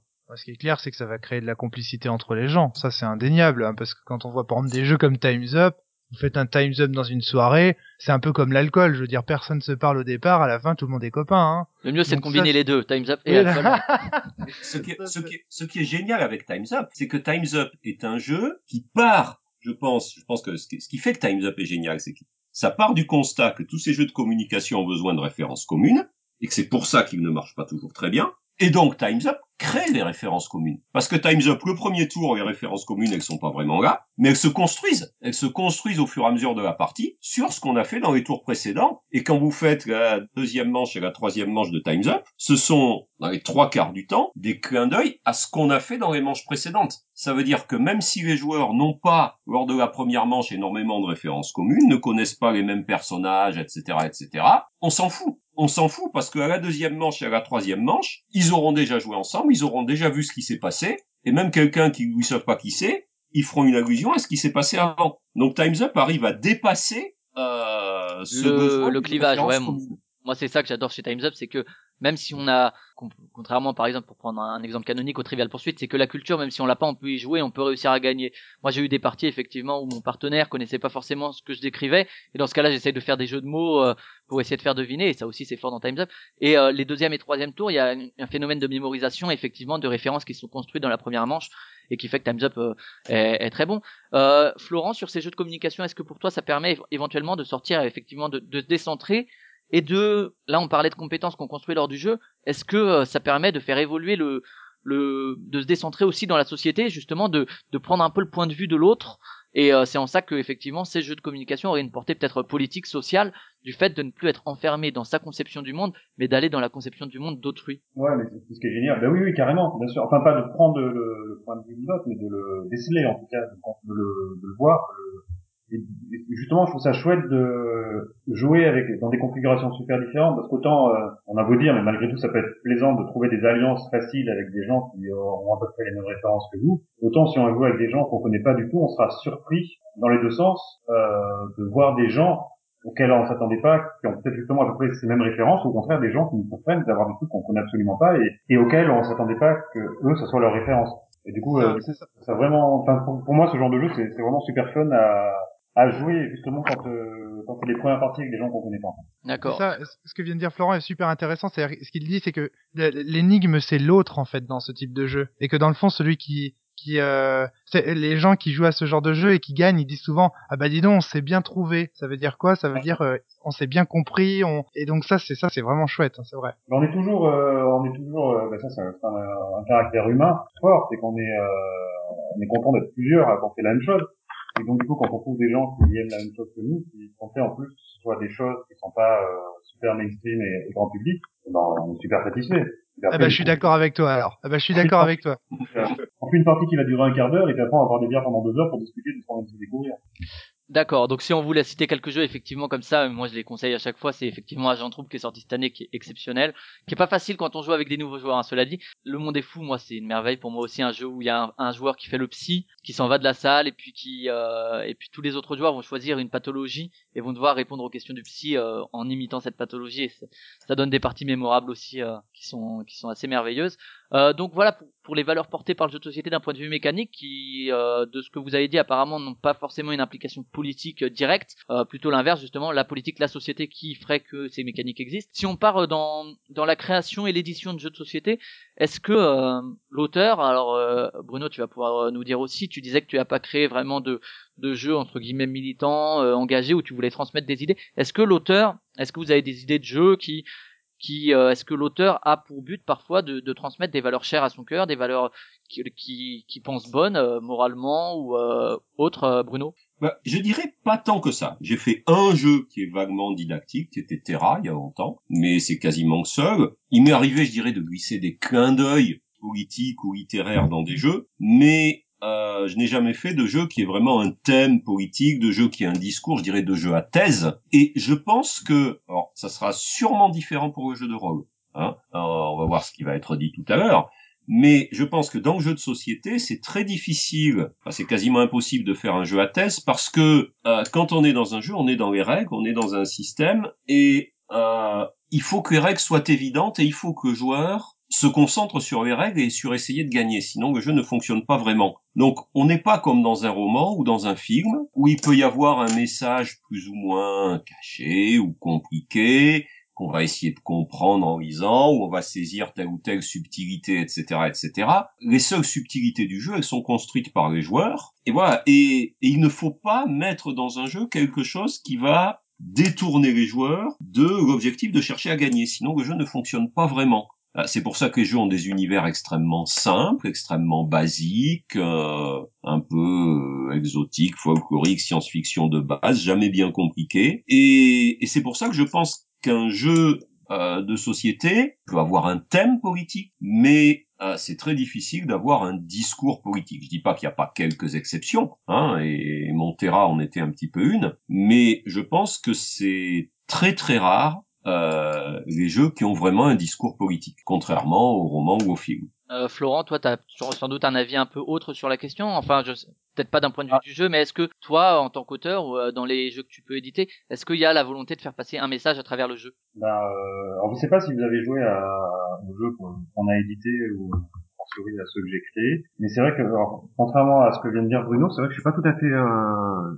je vais pas avoir la même démarche en fait. et Je pense au contraire qu'il peut y avoir à la fois dans le dans la mécanique et à la fois dans le dans le décorum les messages en fait. Moi je pars, je, vais repartir sur la glace et le ciel parce que c'est vraiment le jeu qui m'a demandé le plus de taf et cette gamme de jeux en fait quand je les quand je les design, euh, je pars de quelque chose de vrai, je pars d'un thème Là, pour la glace et le ciel, en l'occurrence, c'était un bouquin, un de Claude Lorius, donc un, glaciologue qui a mis en évidence le réchauffement climatique dans les années 80.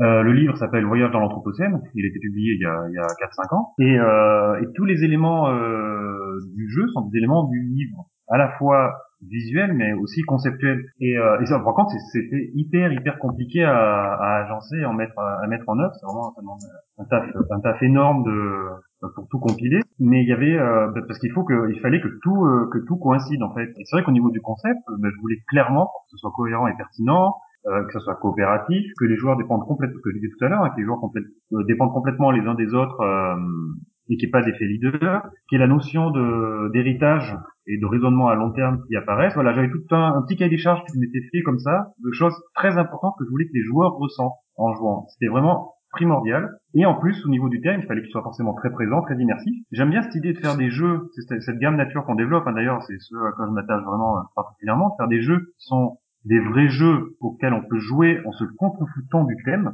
mais malgré tout, tout ce qui figure dans le jeu est réel. C'est réel et en plus validé par des, on a à chaque fois des partenariats euh, avec des, euh, des scientifiques, des écologues, des naturalistes, etc., qui valident tous les éléments qu'il y a dans les jeux. Euh, et du coup, je pense, enfin, je sors moi en tout cas heureux quand il y a des joueurs qui me disent que ils ont découvert, appris des choses finalement sans s'en rendre compte. Voilà, sans que le jeu soit proprement dit éducatif, loin de là même, mais que tout ce qui est dedans est, est vrai et amène à amène à potentiellement apprendre si on en a envie. Mais euh, je veux, ça c'est la première, la base en fait, que le jeu euh, soit avant tout un jeu et que on se, encore une si on se contrefou du thème, et ben très bien, euh, on prend plaisir euh, au jeu, euh, voilà, sans se soucier du thème. Mais je, je pense que la mécanique peut porter un message, contrairement à ce que tu as dit Bruno tout à l'heure. Enfin, en ce qui me concerne en tout cas et en ce qui concerne en tout cas cette catégorie de jeu-là. D'accord, Romaric, alors euh, donc toi, euh, auteur de jeux de rôle, théoricien aussi du jeu de rôle, peut-être rappeler juste euh, tout à l'heure ce que tu as dit sur le contenu fictionnel malléable. Alors tu me dis si c'est vrai que moi j'écoute euh, la cellule, donc je sais à quoi ça fait référence. Euh, tu me dis si je me trompe, c'est la narration créée ensemble par les, les joueurs en gros pour faire simple. C'est un pot commun de propositions. C'est-à-dire, c'est il y a une auberge. euh, dans cette auberge, il y a un aubergiste. euh, il y a cinq tables, trois guerriers et un nain en train de boire une bière.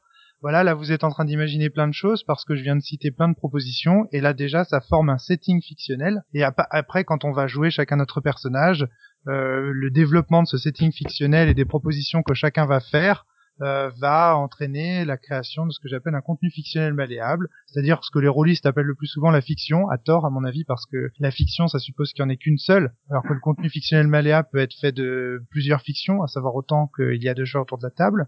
Je vais pas rentrer dans les détails de ma théorie, peut-être Flavien ça va... ça oui, va oui, tout à fait. Non, mais c'était juste pour plus- rappeler rapidement, ouais. D'autant plus que j'ai plein plein de choses à dire sur euh, le jeu comme euh, transmetteur de, de, de, de valeurs. Alors, tout d'abord, Flavien, tu as commencé par poser ta question en disant est-ce que le jeu peut transmettre des valeurs ou des idées fait. politiques Des idées, ouais. Euh, des- Moi, j'ai moi j'ai peur que si euh, alors si on le fait, on va travestir en un sens euh, le jeu et malheureusement, j'ai peur qu'on en fasse euh, de la propagande. Euh, et c'est là que je rejoins un petit peu Bruno euh, dans l'idée que attention, euh, mettre des valeurs dans un jeu, faire de l'idéologie à travers un jeu, ça peut être un peu euh, tendancieux. Par contre, euh, pour autant, je suis pas opposé à Florent. C'est alors je vais, ça c'est c'est subtil, mais disons que je pense par contre que ce qui est sûr, c'est que le jeu peut transmettre un propos. Un propos, c'est quelque chose qu'un auteur veut dire et partager avec euh, les gens auxquels il fait jouer son jeu, mais qu'il n'arriverait pas à dire autrement. C'est-à-dire, en, en gros, euh, euh, C'est on là a aussi besoin. qu'intervient toute la toute ta, ta dialectique du euh, système d'osmateur, c'est-à-dire que euh, la façon dont on a d'agencer, euh, pour faire simple les règles, vont créer une certaine dialectique et qui va faire que c'est c'est inhérent au jeu en fait le propos qui va dégager. C'est ça, t'as tout compris. C'est-à-dire que je ne peux pas forcer mon joueur à devenir communiste. Par contre, ce que je peux faire, c'est le faire jouer dans un cadre dans lequel euh, je lui donne l'expérience de ce que ce serait d'être euh, un communiste. Et alors, du coup, le jeu en lui-même ne porte pas de message, mais il te propose une expérience. euh, il, porte le, le propos de son auteur, c'est-à-dire un truc qu'il a envie de partager avec toi. Après, ça peut te rebuter, tu sors du jeu, tu t'en fous, euh, finalement le propos t'a pas atteint, il y a des gens qui détestent des jeux tout simplement parce que le propos les atteint pas. Pour autant, le jeu ne transmet pas de valeur. Vous voyez ce que je veux dire? Il permet de les expérimenter, ce qui est bien, euh, ce qui est bien différent. Donc, euh, ce qu'on veut transmettre quand on est auteur de jeu, je pense que c'est plutôt euh, de l'ordre d'une ambiance, d'un déclic au cours de la partie. euh, et voilà, ça, c'est plutôt une expérience en fait. Euh, et donc, cette expérience, ça peut être le message dont parlait Florent tout à l'heure. Expérimenter quelque chose.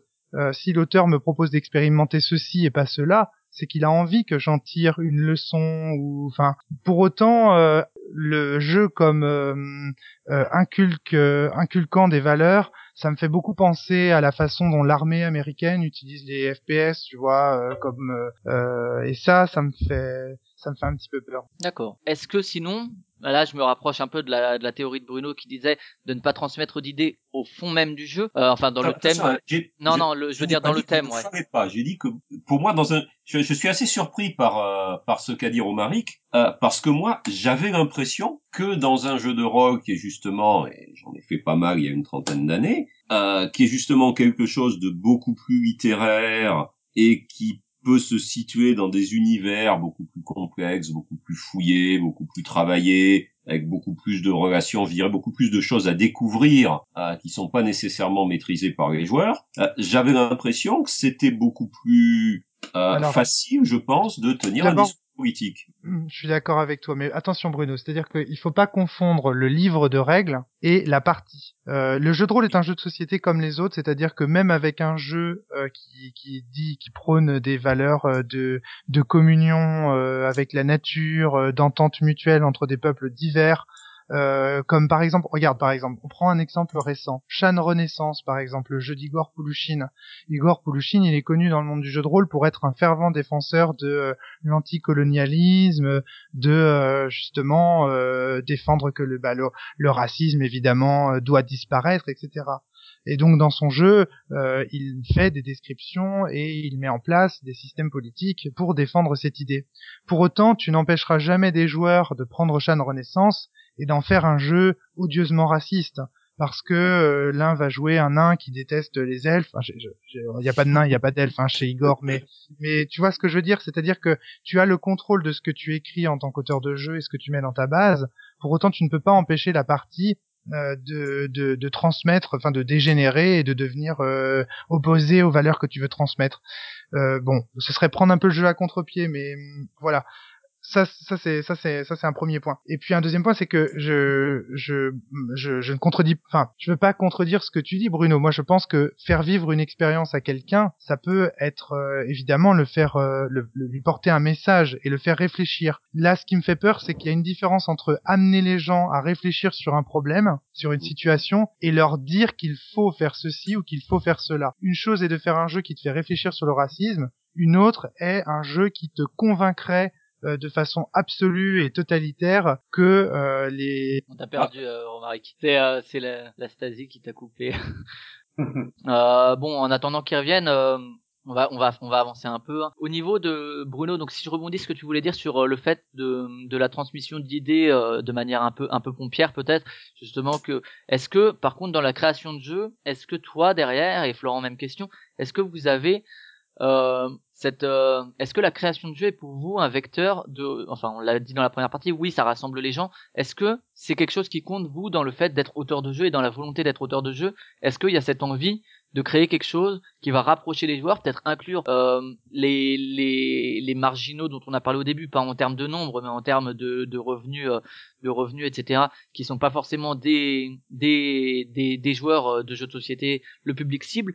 Est-ce qu'il y a cette, cette démarche un peu de, de rassemblement dans, dans la volonté d'être auteur de jeu Bruno, peut-être pour commencer? Bah, je dirais moi pas tellement, euh, pas tellement. Il y a d'abord la volonté de de m'amuser, de faire quelque chose que voilà, j'ai des quoi je prends plaisir. Et c'est vrai que je dirais ma vie, euh, on va dire sociale et politique, pour parler de manière un peu pompeuse à côté, elle est très séparée de mon activité d'auteur de jeu. Euh, de la même manière que bon, je suis prof.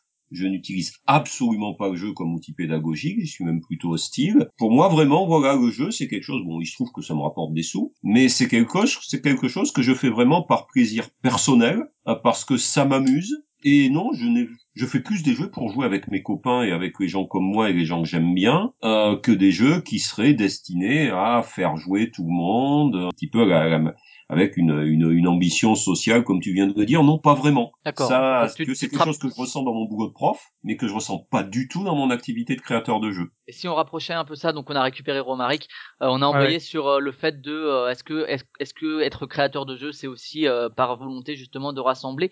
Euh, est-ce que donc si on te rapprochait un peu de la littérature, tu ferais plutôt partie d'un d'un auteur qui écrit d'abord pour lui euh, parce qu'il a besoin, envie d'écrire plutôt que pour être lu. Tu me poses la question. Non, à, Bru- à Bruno. Euh, oui, enfin pour moi, pour mes copains, pour m'amuser. Mais si, je prends, je prends plaisir à être joué, bien sûr. Je prends, je suis content qu'on parle de moi. c'est pas c'est pas ta c'est pas ta volonté première quand tu crées un jeu que euh, enfin si si on prend le parallèle avec la littérature, si tu écrivais un livre, ton ton plaisir tu tu l'écrirais pas à la base, l'essence de ta création serait pas de faire que ce soit lu par un maximum de monde, ce serait d'abord d'écrire ce que toi tu as envie Si, non, ça, ça, ça pourrait être que ça soit lu par un maximum de monde, mais je dirais par. Euh... par effet de bord quoi. Voilà, oui, non, ou pour, pour, pour le plaisir d'être connu, parce que c'est parce que c'est un plaisir. Mais voilà, j'ai- je n'ai pas. Ce que je veux dire, c'est que je n'ai pas dans mon activité de créateur de jeu de, je dirais, d'ambition sociale ou politique comme je peux en avoir une comme prof. Voilà, pour moi, c'est des choses complètement différentes. Et toi euh, Flo- Florent, est-ce que quand tu t'es dit je vais être auteur de jeu, c'était plutôt parce que euh, pour euh, tester les mécaniques etc. ou derrière il y avait un peu cette euh, cette volonté de de que les gens s'assiedent et partagent un moment ensemble? Euh, ouais, non, non, bah, il y avait les deux, je crois, en fait. Non, non, les deux, euh, l'idée, c'est vraiment de partager des... Mais encore une fois, c'est- moi, c'est un peu particulier, parce que j'ai commencé à faire des jeux pour parler de certaines choses, enfin, pour parler, pour développer certains thèmes, mais dans des jeux. Voilà, faire des choses que j'avais l'impression de pas trop trouver, et que j'avais envie de, de- que les gens, que ça intéresse, aient dans leurs mains. Bien que je sache, et ça c'est toujours vrai, euh, que, que ça touche malgré tout, ben, c'est une petite partie du, du public des joueurs qui va plus être buté justement par les thèmes qu'on développe, contrairement à comme disait Bruno tout à l'heure, euh, la plupart des thèmes euh, qu'on va trouver. Mais euh, mais non non l'idée l'idée de base ouais, c'est pas de même si encore une fois il a raison Bruno ça, fait très plaisir quand euh, quand ça plaît au plus grand nombre mais l'idée de base quand on fait un jeu c'est pas que ça plaise au plus grand nombre mais c'est euh, de faire un jeu qui me plaît à moi et que j'ai envie que les gens aient dans leurs mains sur leur table. D'accord. Ouais, en gros, ce que je demandais, c'est est-ce que euh, cette euh, cette volonté de transmission, de de transmettre quelque chose, elle est plus proche, propre au média jeu en lui-même que au, jeu euh, en lui-même, le, le jeu un- que tel tel ou tel jeu. C'est une transmission de, de valeurs, donc euh, de partage, etc., dont on a parlé dans la première partie, euh, qui est propre au média jeu et pas spécifique à un jeu. Alors toi, ce que tu dis, Florent, c'est que en plus de effectivement peut-être cette transmission propre aux médias, tu as désiré dès le début mettre euh, faire que tel ou tel jeu bien spécifique puisse euh, transmettre telle ou telle valeur, c'est ça? Bah, transmettre en tout cas que Des ouais, idées ou des, des thèmes ou euh, des Des idées, non, je suis pas sûr. Ça a rien de, ça a rien de militant, rien d'engagé, rien de, voilà, c'est vraiment des, euh, des, des infos, des thèmes en fait, plus qu'autre chose. Mais euh, encore une fois, que ce soit conceptuel ou euh, ou sur le, le thème vraiment traité euh, visuellement, etc. Quoi. Et euh, Romaric, toi, est-ce que euh, justement c'est plus euh, t'as t'as une volonté générale quand tu quand tu crées Sens ou euh, quand euh, de, de, de, de faire un, un truc euh, général propre au média du jeu en lui-même, ou bien c'est euh, tel ou tel jeu que tu veux euh, qui va tendre plus que d'autres vers, vers la transmission d'idées? Je pense par exemple que euh, quand on crée Dixit ou Agent Trouble, on a peut-être plus la volonté de rassembler que quand on crée Agricola, euh, par exemple. Alors je sais pas pour Agricola et, et Agent Trouble. Ce qui est sûr, c'est que encore une fois, hein, c'est ce que je vais essayer en même temps de reprendre le, le- le propos que je, je, je tenais tout à l'heure. C'est que moi, je, je ne fais pas de jeux pour euh, dire aux gens ce qu'il faut penser. Je fais euh, des jeux pour proposer aux gens une expérience et après euh, ils en ils en ils en tirent les conclusions eux-mêmes. Je pense que le il faut penser ça, c'est c'est l'ennemi du jeu. Alors, à savoir, est-ce que le jeu est capable de porter des propos particuliers C'est certain. C'est-à-dire que c'est un média et en tant que tel, il est porteur de ses propres problématiques et de ses propres propos. Moi, j'ai fait sens, j'ai fait de sens un jeu de rôle. À la base, je suis pas un rôliste. Hein. Enfin, je suis pas un jeu, je suis un joueur, un gros joueur, mais à la base, je suis philosophe moi. Et donc, euh, le but euh, de sens, c'était euh, de porter un propos philosophique que je ne pouvais pas porter à travers un livre. Parce que je suis un petit peu comme Socrate. Je crois que les livres, c'est c'est pas très intéressant parce qu'on peut pas leur poser de questions, on peut pas discuter avec eux. Et donc, du coup, j'ai décidé de faire, euh, de développer un propos philosophique à travers euh, à travers un jeu de rôle. Donc, évidemment, le jeu permet de dire des choses euh, que je ne pouvais pas dire à travers un livre, par exemple, ou un film, parce que euh, il permet une interactivité avec des autres, avec des autrui. Et donc, du coup, il, est, il est très intéressant. Donc, le jeu, en tant que média d'inter- euh, propose euh, et de développer pour les auteurs des problématiques qu'on ne peut pas développer avec d'autres euh, d'autres médias. Et euh, le jeu, c'est vraiment un média privilégié pour ça, parce que c'est un support, un- une activité dans laquelle on est acteur. On fait Tout les choses. fait. Tout à l'heure, on, on est, on est, on vit, on vit ce qu'on fait. On n'est pas en train de lire un livre. J'ai rien contre au contraire. Hein, je, enfin, je lis des livres, je lis du cinéma, enfin, voilà. Mais c'est une activité dans laquelle vraiment, je trouve qu'on est hyper actif, Voilà. Ouais, parce que parce que c'est vrai que moi, pour, euh, pour contredire un peu, au cinéma, dans la littérature, euh, dans le jeu vidéo, encore euh, encore plus euh, parce qu'on est directement en train d'agir euh, sur sa manette, sur sa souris, etc. Mais au cinéma, dans la littérature, euh, dans la musique, on est aussi acteur. Hein, on n'est pas uniquement passif. Hein, c'est toutes les théories de d'Umberto Eco que euh, voilà, le, le livre n'atteint son but que quand le, le lecteur l'interroge après par la suite. Donc, euh, on n'est pas totalement passif devant devant le média euh, cinéma, devant le média lecture. On est acteur du fait des, des connexions qui se font, etc., de la compréhension qu'on essaie d'y amener. Mais je comprends la différence avec l'acteur euh, de Il y a une y a une Mais- grosse différence, c'est-à-dire dans un cas on est acteur dans la mesure où on interprète quelque chose qui est déjà écrit, dans un autre cas on est en train d'écrire la partie. Enfin c'est carrément, c'est Oui, tout carrément à fait. Ouais, ouais, c'était juste pour faire. Mais, mais On moi, il y on une- y a un on a paradoxe. femme qu'on utilise pour construire notre partie. Bruno, tu disais le paradoxe? Oui, oui, moi il y a un paradoxe qui m'a qui, qui, qui m'a toujours frappé, c'est que on dit toujours que dans le jeu, en particulier dans le jeu de rôle, mais dans le jeu en général, on est particulièrement actif, on prend des décisions, effectivement, on décide de l'histoire et on y serait hein, beaucoup plus fortement impliqué. Euh, je fais beaucoup de, enfin, je je fais encore un peu de grandeur nature où dans lequel on ressent un petit peu ces choses-là. Et le paradoxe, c'est que, en tout cas en ce qui me concerne, mais les gens avec qui j'en ai parlé, j'ai l'impression que c'est le cas le plus général, c'est qu'on est quand même beaucoup plus marqué par ce qui peut se passer dans un livre ou dans un film. Moi, il m'est arrivé de pleurer en lisant un bouquin ou en regardant un film, et j'ai souvent les larmes qui me montent aux yeux. Ça ne m'est jamais arrivé dans un jeu. Et Dans, dans un Ah. jeu de société, peut-être que le jeu de rôle mais est même dans un jeu de rôle ou même dans un GN d'une semaine. Je pense que Romaric là-dessus va être un peu euh, va monter. Non, va- je. Non, t'es je- d'accord enfin, c'est- pas. Bon, c'est pas. Moi, je, moi, ça m'est arrivé de pleurer au cours d'un, au cours de- d'une partie de jeu de rôle, mais c'est pas. Enfin, je suis assez d'accord avec Bruno. C'est-à-dire, je pense que quand même, euh, le média film, par exemple, euh, par la musique, par les images, est quand même beaucoup plus à même de nous faire ressentir euh, des émotions qu'un jeu de rôle dans lequel on a, on est aussi. euh, en partie actif, donc en train de réfléchir à des situations possibles. C'est vrai que quand je suis en train de réfléchir à des situations possibles, franchement, euh, c'est pas très sexy, euh, c'est pas très, euh, c'est pas propice à me faire euh, avoir tout de suite immédiatement des émotions. Je pense qu'encore une fois, hein, chaque média est riche de ses propres propos, chaque média est fort de ses de ses propres possibilités. Effectivement, je rejoins assez Bruno, c'est-à-dire je pense que c'est le livre et le film sont plus enclins à nous faire euh, parce qu'aussi ce sont des médias passifs et que du coup euh, on subit l'émotion, enfin on subit, on la vit l'émotion beaucoup plus, elle nous traverse, euh, alors que être euh, comment dire acteur, ça suppose de, de, de, de réfléchir et donc en quelque sorte de choisir ses émotions, je sais pas comment dire, et donc du coup de les simuler. euh, Enfin voilà, mais encore une fois c'est lié à la forme du média et au média lui-même, euh, et c'est pas grave. Je veux dire que le jeu de rôle puisse faire des choses que la littérature ne peut pas et que la littérature puisse faire des choses que le jeu de rôle ne peut pas, c'est justement ce qui fait que ces deux médias sont intéressants à étudier en eux-mêmes, que l'un doit éventuellement chercher à s'inspirer de l'autre sur certains points, sur certains points, pas sur tout bien sûr. Mais euh, voilà, c'est ouais, je, je pense que c'est une richesse On va partir sur euh, sur le thème justement. Là, il y avait plus euh, euh, la volonté de l'auteur d'être militant, engagé ou non, euh, de, de transmettre des certaines sensations, certains propos, de laisser, de, de donner un bac à sable dans lequel le, le joueur va évoluer.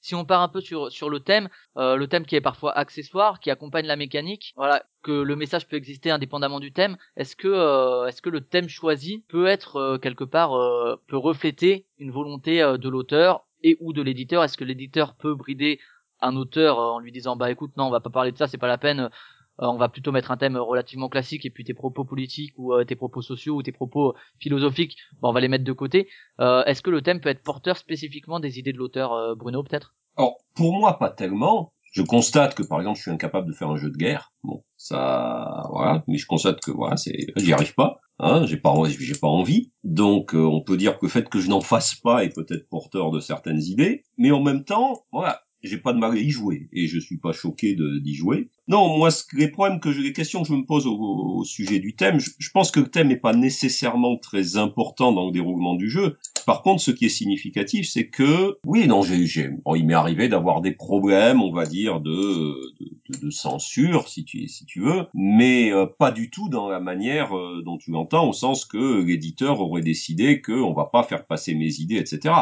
C'est plutôt que hein, les situations dans lesquelles, euh, ça concerne autant les illustrations d'ailleurs, qui venaient pas de moi, hein, euh, que je lui-même, mais ou non non, hein, on peut pas mettre ça parce que euh, voilà, c'est pas politiquement correct, donc il faut retravailler l'illustration parce qu'on va nous dire que c'est raciste, que c'est sexiste, etc., etc. Euh, voilà, et ça et c'est c'est assez amusant. On a on a eu un cas récemment sur un jeu la Wakatanka, on a dû refaire la couverture pour euh, pour les États-Unis, et c'est très amusant parce qu'on s'est aperçu, donc la même image, tous les gens qui la voyaient en Europe disaient qu'il n'y a aucun problème, et tous les Américains qui la voyaient la trouvaient raciste. C'est-à-dire que tout simplement le code de ce qui fait qu'une image est raciste ou pas euh, ne va pas être le même euh, aux États-Unis et en Europe. J'ai- trouvé ça très intéressant. Mais bon, au-delà du fait de, de constater ça, non, la, la seule manière dont parfois je fais un petit peu passer quelque chose dans mes jeux, je dirais, c'est de voir du clin d'œil. Hein, Il y en a un que j'aime beaucoup dans Mascarade. Euh, dans Mascarade, le roi et la reine font exactement le même boulot, mais euh, la reine elle gagne deux pièces d'or quand le roi en gagne trois. Bon, voilà, j'ai trouvé que le clin d'œil était marrant, et quand je présente le jeu, je présente toujours ça comme un gag. C'est plutôt ce genre de petit clin d'œil que je m'amuse à faire, mais après, mes jeux, ils ont pour thème euh, absolument n'importe quoi, ça peut être des pirates, Voilà, on va me dire, oui, les pirates, c'est un thème politique, euh, oui, bon, d'accord, si on veut. Et donc pour Euh, toi, le, le thème que tu, que tu vas choisir ou que l'éditeur va choisir, c'est vraiment de l'accompagnement de la mécanique. Ça va pas être un thème qui va être porteur de valeur et tu vas pas essayer à partir de ces valeurs que, enfin, à partir de ce thème qui peut être porteur de valeur en tout cas, euh, que tu vas pas faire ingérer au joueur, mais qui va être lui-même porteur de, de propos. Tu vas pas après agencer des mécaniques autour Bon. en essayant de ne pas perdre de vue euh, les valeurs qui sont inhérentes au thème pour les garder en premier plan. Quoi, ça va plutôt être l'accompagnement de, de la mécanique. Voilà. Par contre, je rejoins ce qu'avait dit Romaric au tout début de l'émission, quand il disait que la société avait les jeux elle a aussi les thèmes qu'elle mérite. Euh, S'il y a aussi autant de thèmes euh, vaguement coloniaux, effectivement, ou euh, bon, alors ça peut être pour. S'il y a autant de euh, jeux de gestion, euh, bon, oui, ça, c'est peut-être effectivement l'image de notre société. Ça, effectivement, ça peut, c'est, c'est vrai. Mais moi, quand je fais un jeu, je choisis pas, je dis pas tiens je vais faire un jeu sur tel thème parce qu'en ce moment il faut parler de ça ou parce que ça peut être parce que ça m'amuse de parler de ça. D'accord, Florent, toi je pense que justement t'es plus dans euh, je veux euh, mettre tel euh, tel propos dans mon jeu, que ce soit la glace et le ciel, que ce soit il était une forêt, euh, sans que ce soit encore une fois pompier à euh, ne coupez pas les arbres, ils sont gentils, mais voilà un thème et tu vas essayer de faire en sorte que les mécaniques que tu vas créer autour de ce thème ne vont pas le gommer. Euh, J'ai juste Complètement. Ouais, ouais, complètement. Mais je sais quand j'en parle avec tous les tous mes copains auteurs euh, quotidiennement, euh, euh, très peu fonctionnent comme ça. Euh, mais non, moi j'aime bien. Et puis j'aime beaucoup d'ailleurs cette contrainte. J'aime beaucoup euh, ce travail, euh, ce travail de, de, de, de contrainte euh, du thème, de, qui demande un peu de biblio au début. De, enfin voilà, ça, ça doit provenir du de ma vraie formation et de mon métier d'avant. Et, euh, et je suis content de et de- J'aime bien, j'aime bien Florent, il dit sa vraie formation. Comme si euh, la formation qu'il a dans le game design, elle était fausse, tu sais. bah alors Florent. elle est, elle est plus empirique je pense. D'accord, ok. Euh, Il n'y a pas de, bah, non, mais c'est-à-dire que j'ai qu'une formation. Je veux pas dire que j'ai une formation pour, pour faire des jeux ou pour être éditeur. J'en ai pas du tout. Ça... Ouais. oui, Et puis honnêtement, je connais pas beaucoup qui en ont parce que tout simplement, j'ai pas beaucoup de formation. clair. Mais, euh, mais ouais, non, non, en effet, en effet. Toi, Romaric, est-ce que euh, quand tu crées Sens, c'est euh, le propos que tu veux porter et après, d'un point de vue, euh, si on reprend ton système, le système d'Ozmatter, euh, est-ce que c'est après que tu as fait en sorte que on puisse y jouer, que ça soit un jeu jouable, mais qu'en même temps, ça ne go- gomme jamais ton propos? Alors oui, euh, système d'Ozmatter, donc c'est c'est pas un- c'est pas de moi un système d'Ozmatter, euh, Flavien. Faut, faut Ouais, c'est c'est quelqu'un qui s'appelle Ron Edwards hein, qui euh, qui développe cette euh, théorie dans le jeu de rôle en disant attention, euh, le système est important parce que les la plupart des rôlistes euh, pendant les années euh, 90-2000 avaient tendance en fait à à jouer avec leur propre système euh, au jeu de rôle euh, traditionnel parce que bon, ils disaient, bon bah c'est bon, il y a un MJ, il y a des joueurs, bon bah je joue comme je veux, comme j'ai l'habitude de jouer. Et en fait, euh, Ron Edwards a été le premier à dire bah non non non non attention, euh, le système est important, il faut il faut faire attention au système qu'on propose parce qu'en fonction du système qu'on propose, euh, même à travers un jeu de rôle classique, l'expérience de jeu sera sera très différente et ça a donné lieu à des à l'émergence d'un nouveau type de de jeu de rôle, hein, des jeux très anarchistes où l'autorité est partagée, où il n'y a pas de meneur de jeu euh, et du coup il y a que des participants en fait. Donc ça c'est très intéressant.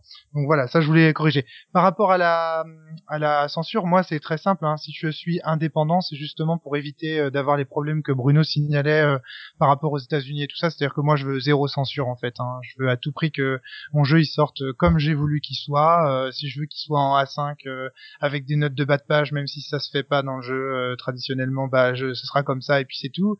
Euh, je suis très intransigeant là-dessus. Je n'accepte aucune censure euh, d'aucun éditeur euh, que ce soit. Je m'en fous complètement. Je fais moi-même mon propre truc.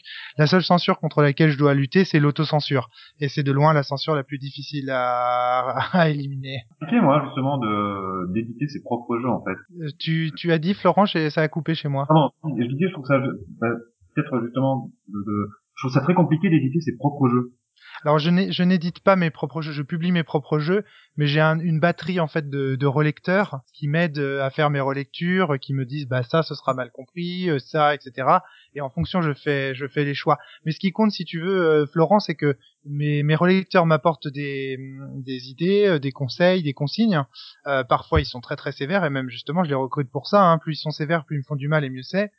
Pour autant voilà, ils ont le droit de parler, j'ai le droit de ne pas les écouter et au final c'est moi qui vais faire tous les choix c'est l'avantage d'être son propre éditeur en fait. C'est que du coup, à la fin, c'est l'auteur qui fait les choix. C'est pas un éditeur qui les fait pour des raisons marketing ou euh, merchandising euh, ou emballagesque, euh, que sais-je. Euh, voilà, c'est moi qui décide de ce que je mets dans le jeu à la fin. Après, ça ne veut pas dire que je l'édite tout seul, parce que c'est les relecteurs finalement qui font le travail euh, d'éditeur. Et euh, donc, si on avance un peu justement dans le thème, c'est vrai que euh, que euh, bon, Florent, là, je vais, je vais te demander aussi le le, le côté euh, thème, euh, choix du thème, euh, choix du propos. Il y a tout le travail avec l'extérieur, euh, que le thème peut être la volonté d'aller plus loin, que ce soit par un, un livret pédagogique, des, petites notes dans, dans le livret de règles. Je pense aussi au Taxi de la Mare qui a travaillé avec le, le musée de la Grande Guerre, des choses comme ça. C'est peut-être des animations spécifiques. Ça, c'est quelque chose aussi vers lequel toi, Florent, tu vas euh, en tant qu'auteur, en tant qu'éditeur aussi là surtout. Euh, cette volonté de de donner ça en plus qui n'est pas obligatoire pour les joueurs. Ils peuvent très bien ne pas le lire, mais c'est quelque chose qui pour toi est important. Ah oui, oui, c'est même primordial, c'est même le postulat de départ, en fait, quand on a créé les jeux au plat, et avec le premier jeu qui s'appelait Pom Pom, qui va ressortir cette année. C'était ça. C'était de faire des jeux, ce que je disais tout à l'heure, hein, des jeux qui soient avant tout des jeux avec, euh, juste une mécanique et du plaisir de jeu. On peut se contrefoutre du thème, ça, j'ai aucun problème avec ça. Par contre, ceux qui s'en contrefoutent pas, ben, ils apprennent des choses, parce que c'est, c'est des vrais, euh, tous les paramètres de jeu sont réels. Comme il y a en plus un petit livret avec plein d'infos, euh, rédigées qui sont, qui est validé par des, voilà, comme Migrato, par exemple, le jeu, c'est vraiment un petit jeu tactique pour deux joueurs. On peut se contrefoutre du thème. Par contre, tous ceux avec quoi on joue, euh, c'est des vrais, des vraies choses. C'est-à-dire que quand on joue la bernache, elle a un objectif de 5 cartes, parce que c'est en effet elle qui vole le plus loin. Euh, Il y a des cartes qu'on met face cachée, face visible, selon que ce sont des oiseaux qui volent de jour, de nuit, ben, ça correspond. C'est des ornithologues, du coup, de la LPO, de la Ligue pour la protection des oiseaux, qui ont choisi des oiseaux. On a un partenariat avec eux. Un partenariat avec la salamandre. Donc tout est, dans ces jeux-là, tout est systématiquement validé, bien que on s'en rende pas compte forcément quand on joue, et puis on peut s'en contrefoutre. Pour, euh, bah, il était une forêt où la glace et le ciel, on a travaillé avec les équipes de, de Luc Jacquet, c'est des jeux adaptés de, des films, euh, des deux films de Luc Jacquet, donc euh, éponymes. Pour euh, Pollen, euh, donc le jeu d'Alexandre Droit, là j'en suis pas l'auteur, c'est Alexandre Droit l'auteur, on, on l'a fait euh, en partenariat pareil avec euh, avec Arthropologia, qui est une structure d'études de communication sur les abeilles sauvages. Enfin voilà, l'idée c'est qu'à chaque fois d'être entouré par des euh, vraiment des professionnels qui valident absolument tout et du coup ça ça alors, pour coup, c'est rigolo parce que ça touche une autre catégorie de personnes qui sont pas du tout des joueurs, qui sont en général tous des amoureux de la nature et qui découvrent des jeux qui nous plaisent à nous, des jeux dits euh, modernes, je sais pas si c'est le bon terme, parce que euh, ils étaient séduits par le thème. D'accord. Euh, si on va un peu vers euh, vers peut-être dans le futur, je sais pas, hein, les jeux vidéo ont déjà fait la transition hein, euh, de manière parfois maladroite, hein, euh, mais aborder des thèmes comme euh, l'homosexualité, le transgenre, le les maladies type cancer, les phénomènes migratoires, etc., ou les enfants dans la guerre, etc. C'est quelque chose qui est abordé depuis maintenant un certain temps dans le jeu vidéo et qui se qui se ultra développe avec les avec les, les jeux indés justement depuis quelques années parce qu'ils ont la possibilité de faire des thèmes qui ne sont pas forcément vendeurs mais qui eux les, les travaillent. Je pense à par exemple euh, en début d'année The Dragon Cancer qui est presque euh, un jeu euh, presque euh, comment dire euh, comment dire thérapeutique pour la personne qui l'a créé. Enfin c'est un, un gamin qui a le cancer etc c'est un thème vraiment dur. Et je pense par exemple à des jeux comme Life is Strange aussi euh, sur l'euthanasie ou autre. Donc le jeu vidéo a fait la transition et euh, parfois encore une fois de manière un peu maladroite parfois un peu didactique etc est-ce que le jeu de société pourrait faire cette transition essayer de parler justement de thèmes engagés mine de rien qui font réfléchir. Euh, je pense par exemple, ben, je pense que Roméric, tu, me tu me contrediras pas, mais euh, euh, avec une forme de, de choix moraux. Hein, je pense à, euh, tu te doutes de quel jeu auquel je pense, dont on parlait tout Oui, le temps. Dogs in, oui, oui, Dogs in the Vineyard, j'imagine. Voilà, qui est tout le temps euh, à te proposer des choix moraux, ce qui enlève rien au plaisir de jeu et qui au contraire, euh, c'est ça qui embellit ce, ce plaisir de jeu. Est-ce que euh, ça pose la question du est-ce qu'on va uniquement vers du pur divertissement, du partage, ou est-ce qu'on a on va aussi vers quelque chose qui va faire réfléchir le joueur, qui va le faire changer son point de vue, qui va le faire évoluer en tant qu'identité? Euh, Je reprends les. Vas-y, Je suis désolé de t'interrompre. Je trouve ça curieux en fait que tu parles du jeu de société qui ferait une transition. Moi, il me semble que c'est déjà fait en fait. Il y a déjà des jeux justement qui abordent ces thématiques et notamment à travers le jeu de rôle en fait où euh, là on trouve euh, beaucoup beaucoup de jeux qui euh, qui traitent de problématiques. euh, Tout à fait, ouais, le jeu de rôle a déjà aussi. euh, ouais. Donc, mais, mais euh, dans le jeu de société, c'est vrai que c'est des thématiques parce qu'elles sont peut-être pas très vendeuses qu'on voit peu aborder. Euh, alors, dans, dans du print and play, etc. Si, euh, mais Mais est-ce très- très- Moi, je, je pense qu'il y a une raison pratique, c'est que qu'il s'agisse du jeu vidéo euh, ou de jeu de rôle, on est quand même dans des domaines plus littéraires, dans lesquels on peut avoir un discours, euh, je dirais, plus complexe, alors que euh, dans le jeu de société, euh, on est quand on a des, des systèmes qui sont plus axés sur les mécaniques, des choses, des jeux qui sont généralement conçus de plus en plus pour se jouer rapidement, en un quart d'heure, 20 minutes. Euh, on n'a pas des choses qui permettent de fouiller euh, des thèmes. Et donc ça marche beaucoup mieux euh, si vous prenez des trucs très simples, des choses que tout le monde connaît, parce que effectivement, effectivement, on est là d'abord. Voilà, c'est il y a un objectif de divertissement. Et surtout, et je pense que ça peut pas, ne peut pas vraiment en être autrement. Oui, du- du- on- du coup, du coup, Bruno. rajouter des symboles, euh, des, des- une thématique vaguement hein, éducative ou politique ou ce que vous voulez dessus, ça sera juste ridicule parce que vous pouvez pas avancer véritablement un discours comme on peut le faire euh, dans un jeu vidéo où on peut fouiller un thème, voir ce qu'il y a derrière, etc., etc. Donc du coup, t'es d'accord, Bruno, que là, ce dont tu parles, c'est du jeu de plateau, pas du jeu oui, de oui, société. Oui, tout à fait. Oui. Euh, Pour moi, ça, le fait. jeu de rôle, le jeu de rôle de ce point de vue-là me semble se rapprocher plus du jeu vidéo, permettre quelque chose de beaucoup plus fouillé. Oui, et là, je suis d'accord avec toi. C'est pour ça que je suis pas, enfin, c'est pour ça que j'étais un peu pas d'accord avec Flavien quand disait parce que j'ai le- employé le terme jeu de société, tout à fait. Voilà, et alors qu'en fait, ce que tu voulais dire, c'est le jeu de plateau, c'est ça? Oui, Là, du coup, c'est peut-être ouais, différent. Mais tu, tu as raison, tu as raison, j'ai... Même dans le jeu de plateau, moi je trouve ça presque triste qu'on puisse pas se dire qu'on va aller vers quelque chose comme ça qu'on va pas trouver finalement mécaniquement. Donc tu parlais, c'est des c'est des mécaniques. La manière de transmettre un propos euh, de la même manière qu'a réussi euh, le jeu vidéo à s'approprier un gameplay pour euh, pour transmettre un propos. Alors je vais aller loin, mais est-ce qu'on va vers du jeu divertissement euh, calculatoire, etc. Euh, qui va pas faire réfléchir? Et là je vais rebondir en fait sur ce qu'on disait au début avec cinéma, etc. C'est-à-dire si on compare ça un peu, si on va uniquement vers le divertissement, euh, est-ce qu'on va pas se diriger vers quelque chose d'un cinéma de pur divertissement ou euh, voir si on va encore plus loin vers de la télé-réalité ou autre euh, qui là va être presque abrutissante si on va vraiment au bout du bout et sortir complètement de quelque chose qui peut faire alors que le cinéma justement a réussi à faire des films qui sont à la fois bons, intéressants dans la narration, dans dans le divertissement, mais en même temps qui ont un propos qui va faire réfléchir, qui va sortir qui va faire que tu sors de la salle et tu vas te dire, bah, par la narration que ce réalisateur a s'est approprié et nous a transmis, eh ben, il m'a fait évoluer, moi, mon identité, il m'a fait réfléchir sur tel ou tel sujet. Alors, les films les moins bons, c'est ceux qui vont être totalement pompiers et qui vont être regardable parce que tu sens qu'il y a une didactique trop forte. Mais il y a des, des films comme ça ou des jeux qui arrivent à te faire transmettre des idées ou à te faire réfléchir sur des idées plus exactement et à faire qu'en sortant du film, ben, une semaine après, tu vas te dire ouais et finalement des années après, tu vas sentir que là il y a un point de rupture, que tu as changé ici à ce moment-là.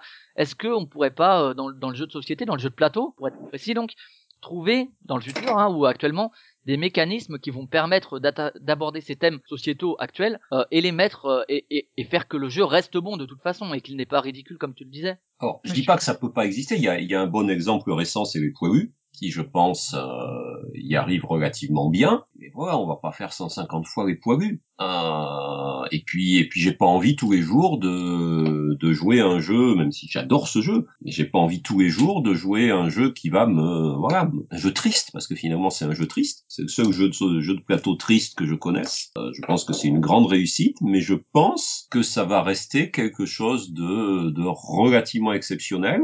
En tout cas, moi, j'ai pas envie de faire ça. Voilà, ça ne, et je pense pas que les gens que je vois autour de moi n'ont pas envie de faire ça. Par ailleurs, je voudrais rebondir sur une remarque que tu as faite qui était très amusante. Tu as dit, est-ce qu'on va vers des jeux calculatoires qui ne font pas réfléchir? Non, Et, non, mais, ouais, ce c'est intéressant. C'est intéressant parce que je pense que euh, un des problèmes, enfin des problèmes, une des spécificités du jeu de plateau, enfin ou du jeu de cartes, c'est que euh, justement, c'est souvent très calculatoire. Et à partir du moment où on réfléchit dans le calcul, on va pas en plus réfléchir de manière politique à côté. Alors que quand vous regardez un film, quand vous lisez un bouquin, sauf dans le cas des polars, qui se rapproche un peu du jeu de société de ce point de vue-là, quand vous lisez un roman, vous faites pas des calculs. Donc vous réfléchissez, je dirais, à, à ce qu'il y a derrière. Hein. Dans euh, un jeu de société comme ceux que je fais, voilà, euh, l'esprit du joueur, il est déjà entièrement absorbé justement par cette dimension calculatoire. Donc oui, je fais des jeux pour, pour faire réfléchir, mais pour faire réfléchir plus de manière euh, tactique, stratégique, psychologique, bluff, etc., que pour faire réfléchir à des réalités sociales et politiques. De la Ah. gymnastique d'esprit. Oui. Florent, ton avis là-dessus? Bah, c'est pas euh, après bah voilà l'exemple de Paulus c'est vrai que c'est un thème un thème euh, qui, qui veut ça j'ai pas de- j'ai pas de j'ai pas d'exemple qui viennent en tête mais en fait euh, un message enfin un message un propos en tout cas c'est ça peut être euh, traité par le jeu justement de façon déconnante et un petit peu à contre-pied. Euh, moi le, le truc systématique en fait c'est quand tu présentes il était une forêt les gens s'attendent à quelque chose de très euh, ah, construire une forêt l'équilibre machin alors qu'en fait c'est vraiment un jeu de crasse. C'est vraiment on se fait des coups de pute en permanence puisqu'on joue à la fois dans notre forêt dans celle des voisins en, en- en continu. Donc l'idée c'est vraiment de pourrir l'autre qui est euh, souvent euh, vraiment le, le le contraire de ce que les choses de ce que les gens ont en tête de, avant, de commencer à jouer. Et en général ils sont surpris et puis en fait euh, en fait ça leur plaît. Mais je pense que un jeu ça doit être ça en fait. C'est qu'on peut euh, avoir un propos mais qui justement exploite à fond le média du jeu le média ludique pour que ça reste fun. Et là je pense que c'est réussi. Et je pense qu'en plus le propos passe mieux d'ailleurs D'accord. Romaric a une- un avis là-dessus sur le jeu de, soci- le jeu de plateau euh, qui va, qui pourrait aller vers ça, vers ce, ce genre de thématique et les traiter de façon euh, subtile? En fait, Flavien, euh, vraiment, je, pense que tu te trompes. Le jeu de plateau porte à... Il existe déjà des jeux de plateau dont les mécaniques euh, bouleversent et apportent des propos. Vous citiez les poilus, mais il n'y a pas que ça. Quelque part, le Monopoly, revenir à l'origine même, si j'ose dire, au fondement même, euh, en tout cas moi de mon activité ludique, parce que moi j'ai découvert le jeu de société à travers le Monopoly, même le Monopoly, finalement, c'est un jeu qui, par ses mécaniques, critique l'idée de monopole. Et l'auteur l'a revendiqué. Donc on peut pas dire que euh, les mécaniques ici ne portent pas un propos. Je te cite un autre exemple, le Nomic par exemple. Je sais pas si vous avez déjà entendu parler de ce jeu. C'est un jeu dans lequel les joueurs votent pour les règles futures. C'est-à-dire qu'en fait, au départ, on commence avec des règles qui donnent des droits de vote, des pouvoirs à des joueurs, et ils votent pour des règles. Et en fait, on s'aperçoit, le jeu n'a pas de fin, et on s'aperçoit en fait qu'au bout de 30 minutes, plus personne n'aime le jeu, plus personne n'a envie de jouer parce qu'on a voté pour que Bruno ait les doigts dans le nez pendant tout le podcast, pour que Florent soit assis sur des épingles à des linge. parties qui ont duré 24 heures. Hein. Voilà, alors y a- y a- tout à fait, mais dans le fond, qu'est-ce que ça... le jeu en fait, il t'invite à te dire, plus on joue au nomique, et moins on a envie d'y jouer, non Tu trouves pas, Bruno? Et donc euh, du coup, il interroge sur la démocratie, par exemple. Est-ce le meilleur système possible? Est-ce qu'il n'est pas critiquable? Euh, Le jeu de Lille, encore un autre jeu de société qui, à mon avis, interroge énormément les relations, les échanges que les gens peuvent avoir entre eux, puisqu'on s'aperçoit que si à un moment donné, on fait pas survenir des des, euh, des échanges gratuits, eh bien on finit par euh, par mourir. Euh, Anabi aussi qu'on a cité tout à l'heure, qui est un jeu qui euh, qui finalement à travers euh, euh, un petit jeu de cartes nous fait dire que plus on est complices les uns avec les autres, plus on crée un feu d'artifice, feu d'artifice qui peut être vu comme l'image de euh, une espèce de, de, de forme de communion, euh, de je sais pas. Je pense que le jeu de plateau, à travers euh, ouais ses, ses auteurs aussi, a ses auteurs, a ses, euh, ses propos euh, à travers euh, des, hum, des mécaniques qui soutiennent des, des, des thématiques.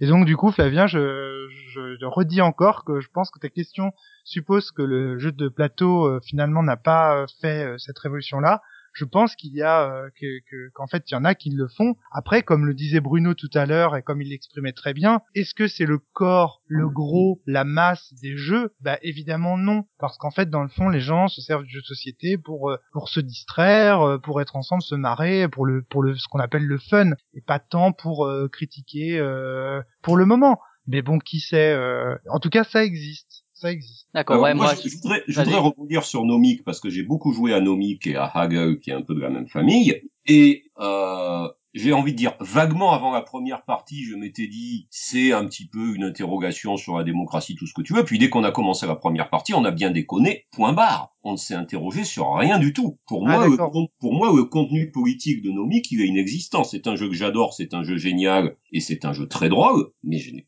vra- vraiment pas senti le moindre message dedans. Ouais, ça dé- Alors du coup, tu ça dépend avec qui tu joues. Sans doute. Ouais, d'accord. Mais d'accord, ok Bruno. Donc du coup, tu vois, là tu soulèves aussi les difficultés en fait que les mécaniques. Et tu vois, tu finalement on revient un peu à ce que je disais tout à l'heure. C'est-à-dire que l'auteur peut avoir euh, un propos. Ça se trouve d'ailleurs l'auteur de Nomic n'en avait pas. Je sais pas en fait. Je, rien. pas interrogé. Mais tu vois, euh, on peut avoir un propos et le jeu ne pas, enfin les mécaniques ne pas nous y conduire. Hein. Ça c'est ça c'est possible. Après. C'est juste que le jeu est pas euh, bien fait ou alors euh, qu'il est bien fait mais pour faire autre chose que ce que l'auteur en attendait. Ça c'est encore une autre question.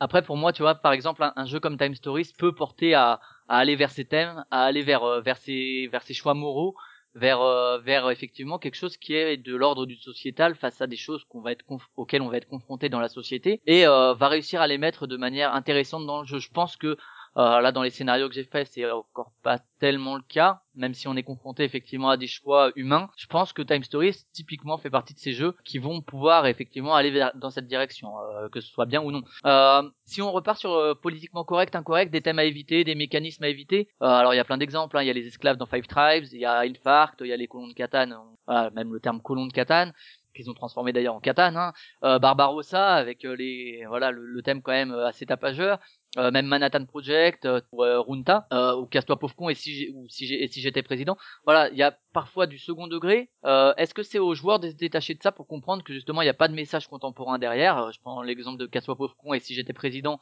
Ludovic Maublanc donc a clairement dit, moi mon but c'est pas de faire passer un message, on l'a mis là, c'était rigolo, c'était second degré, etc. Est-ce que est-ce que c'est le politiquement incorrect est à enlever ou bien c'est aux joueurs de se dire ouais finalement c'est qu'un jeu donc les esclaves dans Five Traps je les garde et le fait que ce soit des fight clear on s'en fout. Euh, Bruno t'as un avis là-dessus? Ah oui, alors moi j'ai envie de dire, non seulement c'est qu'un jeu les esclaves dans Five Tribes, je les garde, mais euh, je trouve un peu, je trouve à la limite choquant de les avoir enlevés, parce que euh, les avoir enlevés, ça veut dire qu'on n'accepte pas l'univers fictif des mille et une nuits dans lequel euh, se situe ce jeu, euh, comme il est réellement dans les bouquins. Euh, je pense que on ne règle pas les problèmes euh, en faisant comme s'il n'existait pas, en faisant abstraction de l'histoire. Or, c'est un peu ça, enlever les esclaves de Five Tribes, c'est enlever un certain élément euh, d'une tradition. Euh, on... Ce qui me choque plus, moi je vais vous dire, alors personne n'en a parlé, mais moi, euh, le jeu dont le traitement thématique m'a choqué, c'est euh, Saint-Pétersbourg. Parce que la construction de Saint-Pétersbourg, c'est quand même le dernier épisode historique en Europe, je dirais, d'esclavage massif. Hein ça n'a pas été construit par euh, des gentils artisans hein, en, pleine forme et qui allaient boire de la bière. Et euh, on a, je dirais, alors c'est pas gênant quand même, mais en fait je trouve que c'est dommage qu'on aurait, aurait pu mettre rien qu'un petit mot quelque part dans les règles pour dire ça s'est pas passé comme ça. Voilà. Or euh, ça, ça n'y est pas. Donc là, il y a un truc qui m'a un petit peu gêné, peut-être parce que j'ai une formation d'historien et voilà. Bon, après moi je crois qu'il faut, ouais, moi j'ai dit le politiquement correct me gêne toujours quand il consiste à ignorer euh, les réalités. euh, c'est pour ça qu'à limite, autant, voilà, euh, je suis, ça ne me gêne pas du tout qu'il y ait des esclaves dans Five Tribes. Ça me gêne un petit peu, même si c'est un peu un gag, hein, c'est un peu une plaisanterie, ça me gêne un petit peu qu'il n'y ait pas d'indigènes sur Catane. Et je pense que c'est des problèmes un petit peu, un petit peu similaires. Hein. Euh, Romaric, un avis là-dessus Est-ce qu'il y a des thèmes qu'on peut pas aborder ou bien euh, justement l'auteur doit bon toi en tant qu'auteur indépendant justement c'est aussi vers ça euh, euh, ce vers quoi tu te diriges l'envie de parler de ce que tu veux. Est-ce que euh, on est réduit à certains thèmes si on veut être édité? Et est-ce que euh, finalement l'auteur est finalement plus libre de sa création et obligé de se conformer à une certain un certain politiquement correct Pour moi, clairement, il faut s'interdire de rien. Euh, même euh, même les propos les plus choquants peuvent être euh, peuvent être soutenus. C'est juste aux gens de pas être suffisamment stupides pour y croire et ne pas les suivre. Donc le politiquement Moi, je- correct c'est une insulte finalement à l'in- à l'intelligence des joueurs quelque part. Ah oui, oui, tout à fait. À partir du moment où, ça, où ça émane d'un choix euh, conscient d'un auteur, euh, voilà, encore une fois, il faut éviter aussi l'autocensure. Si j'ai envie de parler d'un sujet, il faut pas que je me retienne. Mais tu vois, finalement, tu soulignes un paradoxe qui est très intéressant, Flavien, qu'on retrouve également dans le jeu vidéo, notamment, euh, je sais pas si vous avez suivi les débats qui ont suivi euh, l'intervention de Mélenchon autour de Assassin's Creed. Très euh, intéressant. C'était très très intéressant parce que il se, donc euh, Mélenchon finalement pour la première fois était le, un des premiers hommes politiques je pense à prendre vraiment le jeu au sérieux en fait, à prendre donc le jeu vidéo comme euh, une œuvre de fiction euh, très importante qui peut avoir un impact euh, sur euh, les choix qui vont être faits. Ce que beaucoup de joueurs attendent de, de leur vœu, c'est-à-dire que beaucoup de joueurs sont là en train de dire oui le jeu vidéo il faut que ça devienne un art, il faut qu'on trouve la légitimité. Et puis euh, ces mêmes joueurs, sitôt que Mélenchon prend leur jeu et puis leur montre que leur jeu a un propos, finalement ils se ah mais non mais c'est pour jouer euh, c'était euh, c'était pour de faux euh, machin truc. Et à mon avis il y a une espèce de tension là. C'est à dire qu'on peut pas dire euh, d'un côté le jeu c'est pour de faux et d'un autre dire le jeu peut peut porter des des propos et des messages. Et finalement c'est un peu sur cette question là que tu nous intéresses Flavien. Et ça j'ai envie de dire c'est un débat philosophique. On va pas le trancher dans ce podcast clairement. Mais moi, en tout cas, j'ai pris le parti de considérer toutes les œuvres comme ayant un propos à partir du moment où les éléments qui sont à l'intérieur, mécaniques, thématiques et tout ce dont on a parlé, sont des choix conscients faits par un auteur, des choix qu'il puisse soutenir, sur lesquels il puisse euh, avoir des justifications à me à me donner. Le fait que, par exemple, euh, moi, à mon avis, le fait que leur jeu soit s'appelle les colons de Catane, c'était c'était pas un choix. Ils se sont dit tiens c'est cool les colons, ça va évoquer la colonie, ça va évoquer etc.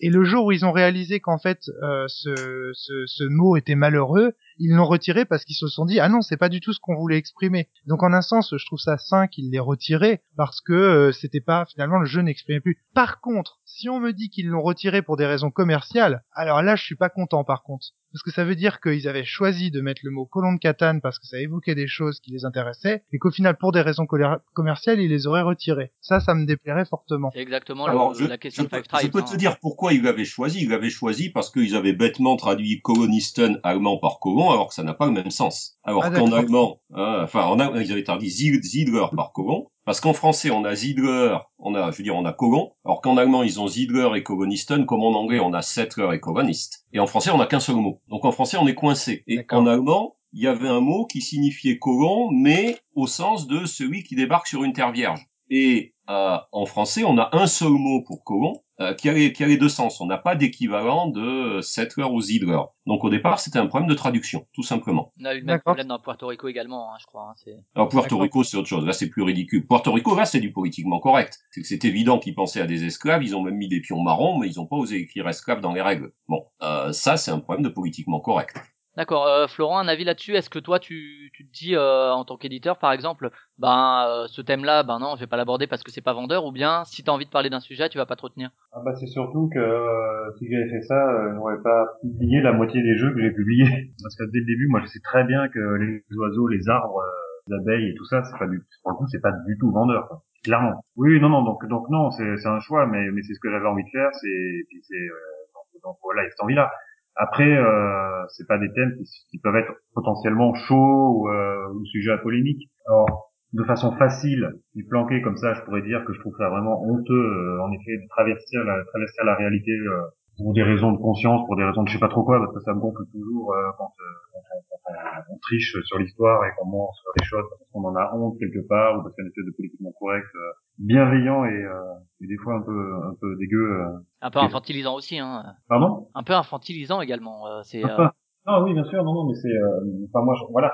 Après, si j'avais à éditer un jeu, euh, un jeu avec une connotation, avec des points euh, où je me dis clairement là, ça peut être sujet à polémique, comment je réagirais? Évidemment, là tout de suite, j'ai envie de te dire, ah ben non, mais je le fais parce que je rentre dedans. J'ai envie de... Mais com- comment, comment effectivement on réagit quand on sait que le jeu, on veut qu'il se vende malgré tout hein, enfin, euh, J'en ai aucune idée. C'est vrai que je suis un peu partisan du, du, du je fais que ce que je veux et, euh, et voilà. Et mais euh, un truc vraiment euh, tu vois tout à l'heure vous parliez de jeux sur le sur le, sida sur euh, des thèmes comme ça je me dis que le traitement doit être super intéressant. C'est un truc enfin c'est des a plein de thèmes qui doivent être super intéressants à travailler parce que super compliqué pour savoir comment euh, comment les traiter en fait en forme de jeu que ce soit ouais, au niveau du concept ou même au niveau de la, de la forme pour que pour que ça passe et pour que ça se vende et pour, pour que le jeu fonctionne. Enfin voilà tout un tas de choses parce qu'au final il y a malgré tout il y a quand même très très peu de jeux qui des sentiers battus au niveau des, des thèmes traités finalement Ouais, justement, Bruno, est-ce que toi, euh, d'un point de vue d'auteur, est-ce que t'attaques certains, enfin, tu, tu te dis, euh, je veux parler de tel ou tel thème, ou bien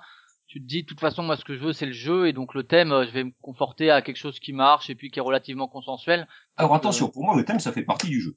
Hein je dis pas, pour moi le jeu c'est pas une mécanique sur laquelle je vais coller un thème. En général les deux euh, sont là d'emblée, même s'il peut arriver après que parfois l'éditeur me donne envie de changer, etc. Alors après il y a des thèmes que j'aime bien, il y a des thèmes que j'aime pas. Mais euh, si je peux dire j'ai envie de faire euh, tel thème, j'ai envie de faire un jeu de pirate, bon ben voilà, j'ai envie de faire un jeu de pirate, mais j'ai pas de message particulier à faire passer sur les pirates. C'est juste parce qu'en ce moment les pirates ça m'amuse. Alors effectivement, comme moi par contre je suis pas mon propre éditeur, euh, il m'est arrivé parfois d'avoir des jeux où on me dise, alors, parfois à ma grande surprise d'ailleurs, le thème est un peu problématique. Bon, bah voilà, on va un petit peu changer. Je, je, je refuse pas par principe. Hein. J'essaye de discuter, je, je vois ce qui est possible. Euh, voilà, j'essaie d'être réaliste. J'ai envie de dire, il n'y a pas vraiment de thème que je m'interdise, mais en même temps, j'ai pas envie euh, de faire un jeu euh, sur les sur le SIDA, sur les problèmes actuels des réfugiés ou des choses comme ça, parce que j'aurais pas envie de jouer à ça, parce que parce qu'il y a déjà ça dans la vraie vie, parce qu'il y a des articles de journaux, parce que je pense pas qu'on ait besoin d'un jeu pour. Euh, Ah Oui, le jeu, le- enfin le média jeu permet pas de soutenir des propos. euh, Enfin, en tout cas, enfin, si, enfin, remarque peut-être, peut-être.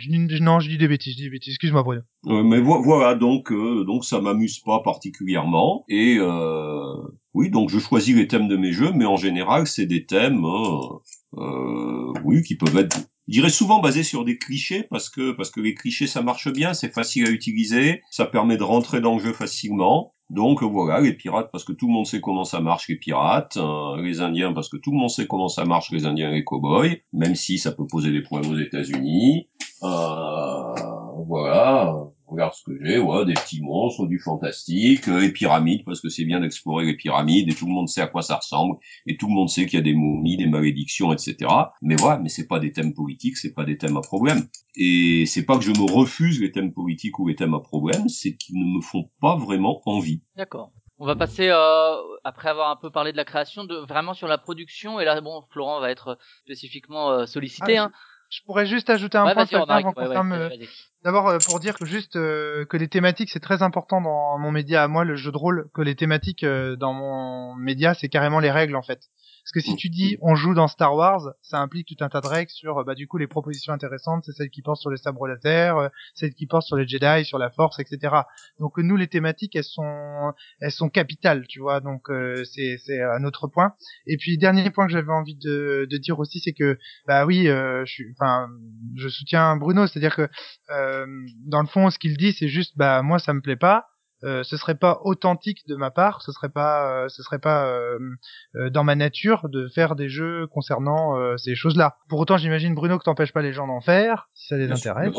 Ben voilà, évid- évidemment. Et donc, euh, du coup, euh, on comprend parfaitement ce que ça veut dire, quoi. Enfin, D'accord. Ouais, on va parler, par- passer vers vers la production. Est-ce que c'est un acte un acte politique engagé euh, Alors Florent, tu peux rappeler rapidement euh, toi euh, la manière dont tu produis, euh, euh, sachant que la majorité des jeux sont quand même produits en Chine, certains euh, en Allemagne, euh, voilà. Toi, euh, quel quel parti pris t'as pris d'édition euh, dans dans la production? Ah bah nous c'est 100% en France. 100% pour de vrai. Vraiment. Ouais. ouais, moi aussi, copain. Et euh, alors euh, pour quelle raison euh, est-ce que est-ce que t'as fait ce choix de la production plus ou moins locale hein? Ça, ça pourrait être la région, ça pourrait être la localité, ça pourrait être le pays. Euh, bon, moi je sais que je me sens pas spécifiquement franco-français au niveau de l'identité nationale dont on parle depuis quelques années, donc finalement Ça a rien de, il y a pas, il y a pas, il y a pas un fait de protectionnisme, par contre, dans cette démarche. C'est vraiment pas l'idée. Non, non, c'est vraiment, c'est vraiment du local. en fait, il y a deux raisons. C'est d'abord euh, environnemental, clairement. Non, il y a trois raisons. Mais la troisième, la troisième, elle va être un peu euh, sous-jacente aux deux premières. La, ouais, la première, c'est vraiment environnemental. C'est que j'ai pas envie de, faire voyager les jeux euh, trop loin. Donc c'est pour ça qu'on n'exporte pas dans le même sens. Hein, d'ailleurs, on les fait pas fabriquer. Aucun élément n'est fabriqué loin. Et nos jeux ne sont pas exportés au-delà de la périphérie proche de la France, parce que je veux pas que ça voyage loin. Donc c'est, on se, on s'inflige, euh, on se, on s'inflige des gros obstacles et des gros, euh, on, on se fait du mal finalement en faisant ça. Mais, euh, mais non, ouais, voilà. Environnementalement, je veux pas que ça, je veux pas que ça voyage, pas, que- pas d'impact carbone. Et puis en plus, je trouve ça, comme nos jeux sont du coup vendus euh, principalement en, en France, c'est plus pertinent en fait de donner de l'argent à des, euh, à des gens qui sont les potentiels acheteurs de nos jeux. Ouais. Économiquement, ça me semble plus, euh, un peu plus cohérent. Et puis la troisième raison, c'est que je, moi, je le vivrais mal de faire pas comme ça. Donc euh, très égoïstement, euh, pour mon bien-être euh, moral, euh, ouais, j'ai besoin d'être d'être à peu près et, et réglo avec ça. D'accord. Euh, Bruno, est-ce que toi, d'un point de vue, bon, c'est d'auteur, donc t'es pas directement concerné, enfin t'es concerné par la production, mais c'est pas toi qui fais les démarches. Est-ce que euh, tu trouves que les éditeurs qui font ce choix de la production locale, avec les sacrifices que ça peut demander, ou la production équitable peut-être aussi, on pourra en parler, c'est quelque chose qu'il faudrait valoriser, ou bien finalement la production, euh, dans tous les cas, que ce soit un petit chinois ou un, ou un petit français, ça profite à quelqu'un quelque part et au-delà de la, de la problématique environnementale dont tu parlais Florent, est-ce que euh, est-ce que pour toi ça t'est égal euh, ou est-ce que tu trouves qu'il faudrait valoriser cette production locale? Alors, j'avoue que je connais mal tous les, toutes les applications du sujet, hein, parce que c'est quand même assez compliqué. Euh, bon, je pense que la problématique environnementale, elle est visiblement justifiée. On entend souvent, on va pas aborder ça heureusement, une problématique vaguement sociale qui, moi, me semble un peu biaisée, hein, euh, et un prétexte à protectionnisme, parce que, voilà, euh, on ne peut pas imposer nos normes euh, à des pays qui n'ont pas notre productivité, donc euh, il est bien évident que si on veut qu'ils commencent par s'enrichir pour obtenir notre productivité, il faut qu'ils commencent avec des normes qui ne sont pas encore les nôtres, malheureusement. Je crois que c'est comme ça. Donc, euh, tout ça pour dire que moi, ça ne me choque pas que beaucoup de mes jeux euh, soient faits euh, en Chine, en Pologne, bon, pour citer les principaux producteurs, c'est en Espagne, euh, bon, un peu en Indonésie maintenant aussi. Voilà. Mais euh, honnêtement, euh, dire, c'est pas pour rien que je suis auteur de jeux un point barre et que moi je suis pas du tout éditeur, je me suis jamais intéressé à ça. Euh, J'avoue qu'il y a beaucoup de mes jeux où je ne sais même pas, hein, honnêtement, où ils sont fabriqués, dans quelles conditions. Euh, je fais confiance à l'éditeur. Euh, je considère que les gens avec qui je bosse, pour les connaître, en général, c'est des gens bien. Euh, mais voilà, je je m'occupe pas de ça. C'est pas honnêtement, c'est pas mon boulot. D'accord. Et, et toi, Romaric, donc tu disais que tu produis aussi euh, la production de sens se fait aussi en France? Alors moi je plus sois à 2000% euh, ce que Florent Toscano a dit, c'est-à-dire que je suis totalement d'accord euh, sur tout ce qu'il a dit. Je partage euh, tout, c'est-à-dire l'écologie, euh, le l'image de soi, le fait que je puisse pas me regarder dans un miroir euh, si enfin je pourrais pas comme me regarder dans un miroir si je faisais autrement. Mais ça c'est parce que comme le disait Bruno tout à l'heure, euh, on- nous on est éditeur aussi euh, on fait des euh, quand je serais auteur par exemple euh, sur les trucs sur lesquels euh, je suis peut-être plus détaché ou je suis auteur, euh, je fais un peu moins attention. Mais en tout cas, euh, sur ma production, c'est clair. Et puis, j'ajouterais à, ce à tout ce qu'a dit Florent, qui est, qui, qui est valable aussi pour moi, la raison de la transmission, ce que j'appelle la transmission organique. C'est-à-dire que moi, je suis un peu euh, contre les la transmission euh, mécanique, c'est-à-dire euh, C'est aussi pour ça a- que les podcasts se font en présentiel, etc. Ça va aussi avec ça, hein, quel- quelque part. Oui, tout à fait. Je vois que tu me connais bien, euh, Flavien, mais j'ai tendance à dire un peu euh, par provocation que Jésus-Christ a fait beaucoup plus avec euh, 12 apôtres que Gunman Style avec des millions de vues. C'est-à-dire que, en un sens, euh, il vaut mieux avoir euh, euh, 20 personnes véritablement euh, fans du jeu, qui sont des joueurs vraiment du jeu, plutôt que d'avoir des boîtes qui vont être disponibles pendant deux ans à millions d'exemplaires sur le marché mondial, et au final le jeu va être oublié euh, très très vite euh, lorsque l'éditeur va cesser de, de l'éditer. Donc en un sens, moi je préfère la, la communication organique, c'est-à-dire que je préfère partager vraiment un jeu entièrement avec euh, une personne, plutôt que d'avoir euh, 2 millions de fans qui vont disparaître et qui vont fondre comme neige au soleil euh, lorsque l'éditeur aura cessé de croire au jeu. quoi. Donc j'ai tendance à privilégier effectivement la proximité, euh, etc. Par contre Bruno, je suis assez... euh, j'ai, euh, tu parlais tout à l'heure de raisons sociales pour lesquelles les gens euh, privilégient la proximité. J'ai, je vois pas de quelle raison euh, il s'agit. Tu, C'est le tu côté- disais c'est c'est Ouais. c'est le discours sur euh, voilà hein, les petits Chinois qui sont mal payés, qui ont pas de sécurité sociale, etc., etc., etc. Et ce discours me gêne énormément euh, parce que euh, le seul résultat qu'il peut avoir, euh, c'est finalement d'empêcher euh, le développement de pays qui ont besoin de commencer par là pour euh, voilà pour pour avoir un développement futur. Hein. Donc D'ailleurs, on la voit- compétitivité est fondée sur le travail. D'ailleurs, on voit, on voit bien ce qui se passe en Chine. Hein. Les gens, ils commencent à demander euh, plus de salaire, ils commencent à voyager, à voir que la démocratie s'écoule à l'extérieur, et résultat, ça provoque et, des et les. Chinois ne peuvent faire grève pour demander des salaires plus élevés que quand on a besoin de travail dans les usines, c'est-à-dire quand le reste du monde achète. Si le reste du monde n'achète pas en Chine, le résultat est inverse. hein. les Chinois bossent moins, ont moins de moyens de pression pour faire grève et leur salaire baisse. hein. Ceci dit, Et- ceci dit, Bruno, on aurait pu quand même préférer que les Chinois aient leur propre modèle de développement, leur propre créatif, et qu'ils euh, inventent eux-mêmes leur propre industrie plutôt qu'elle soit imposée par la culture occidentale. Enfin, hein, je pense que c'est Bien pas... évidemment. Voilà. Bien évidemment. Donc, euh, et c'est euh, voilà. Donc c'est pour ça, moi pour moi la, la proximité en fait c'est c'est le choix, un choix pragmatique en fait. Euh, écologiquement on pourra pas on pourra pas tenir euh, éternellement. euh, je dirais la planète est, est limitée hein, Oui, donc euh, le voilà. l'argument écologique, il est parfaitement valable. hein. Là, j'ai absolument aucun problème. hein. Et euh, sur l'aspect organique, je pense que il est valable également. C'est-à-dire qu'il vaut mieux quand même un joueur qui qui te qui te connaisse personnellement, qui joue avec toi, enfin qui est comment dire, qui aime la démarche euh, aussi de l'auteur en même temps que le jeu et qui au final euh, partagera ce jeu euh, de façon organique lui aussi. C'est-à-dire la transmission. Alors c'est plus long, c'est moins rapide, moins facile, moins séduisant. Mais je pense que c'est définitivement le, le côté clair de la force euh, que de que de passer par la transmission orale et euh, organique. Après, Voilà. tu disais euh, Jésus a fait beaucoup plus avec ses douze apôtres que Gangnam Style. Je sais pas, euh, je sais pas qui a fait euh, le plus de mal, mais enfin Jésus en lui-même peut-être pas, mais la façon dont euh, c'est propos. Après, euh, on peut- Gangnam on peut- Style, ça n'a tué personne. hein. Alors attends, juste un juste un point là-dessus, c'est-à-dire que euh, on peut on peut en vouloir euh, aux, aux hommes d'avoir euh, mal interprété un texte et de l'avoir retourné contre les gens. Euh, mais euh, le fait que le texte nous arrive, que, enfin, ce que je veux dire, c'est qu'on peut mal interpréter Aristote euh, et en faire un dieu, parce que finalement, c'est ce qui se passe avec la religion catholique. hein. C'est juste une mauvaise interprétation d'Aristote et de Platon, la religion catholique en fait. Donc, mais c'est quand même cool d'avoir les œuvres originales, tu vois. Et après, bon, bah, les- ce que l'Église fait, c'est décorrélé de ce que les auteurs et les textes ont raconté et ont fait.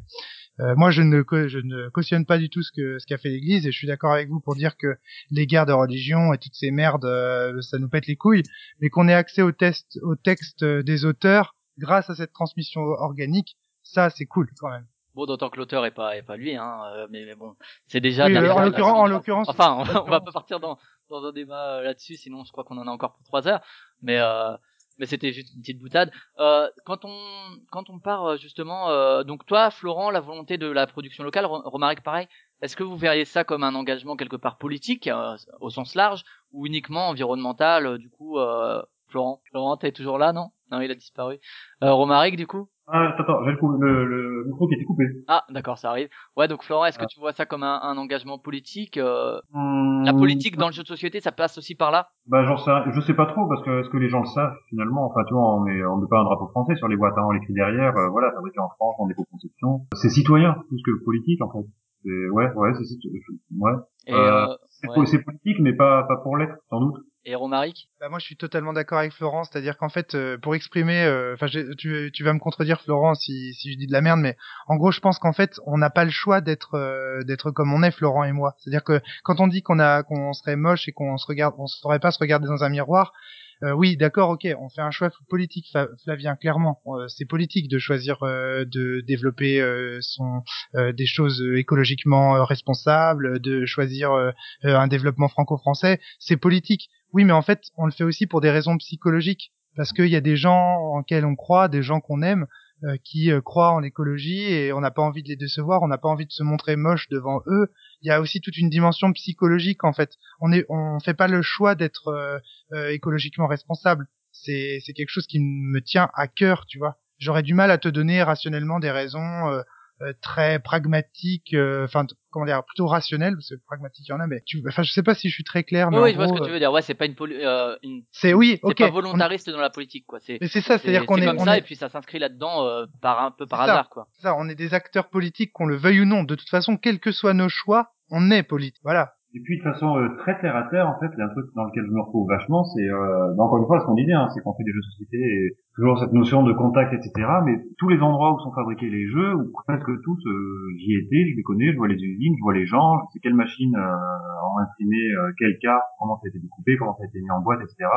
Et ça, c'est, enfin, j'adore moi aller voir euh, quand quand quand il y a une nouvelle série qui est faite ou un nouveau jeu, euh, bah, je vais sur place voir les euh, voir le truc qui est en train de se fabriquer et ça a quelque chose de, de, de- de génial quoi en fait de savoir euh, qui a fait euh, chaque élément de chaque jeu ou comment euh, c'est hyper rassurant hyper euh, hyper plaisant en fait. J'aime beaucoup euh, en fait cette transparence alors pas pour être transparent mais juste pour euh, je remarque que les gens ils adorent quand euh, quand je, suis dans une imprimerie et qu'il y a des cartes qui sont en train d'être imprimées euh, que je fais une petite vidéo je balance ça sur Facebook.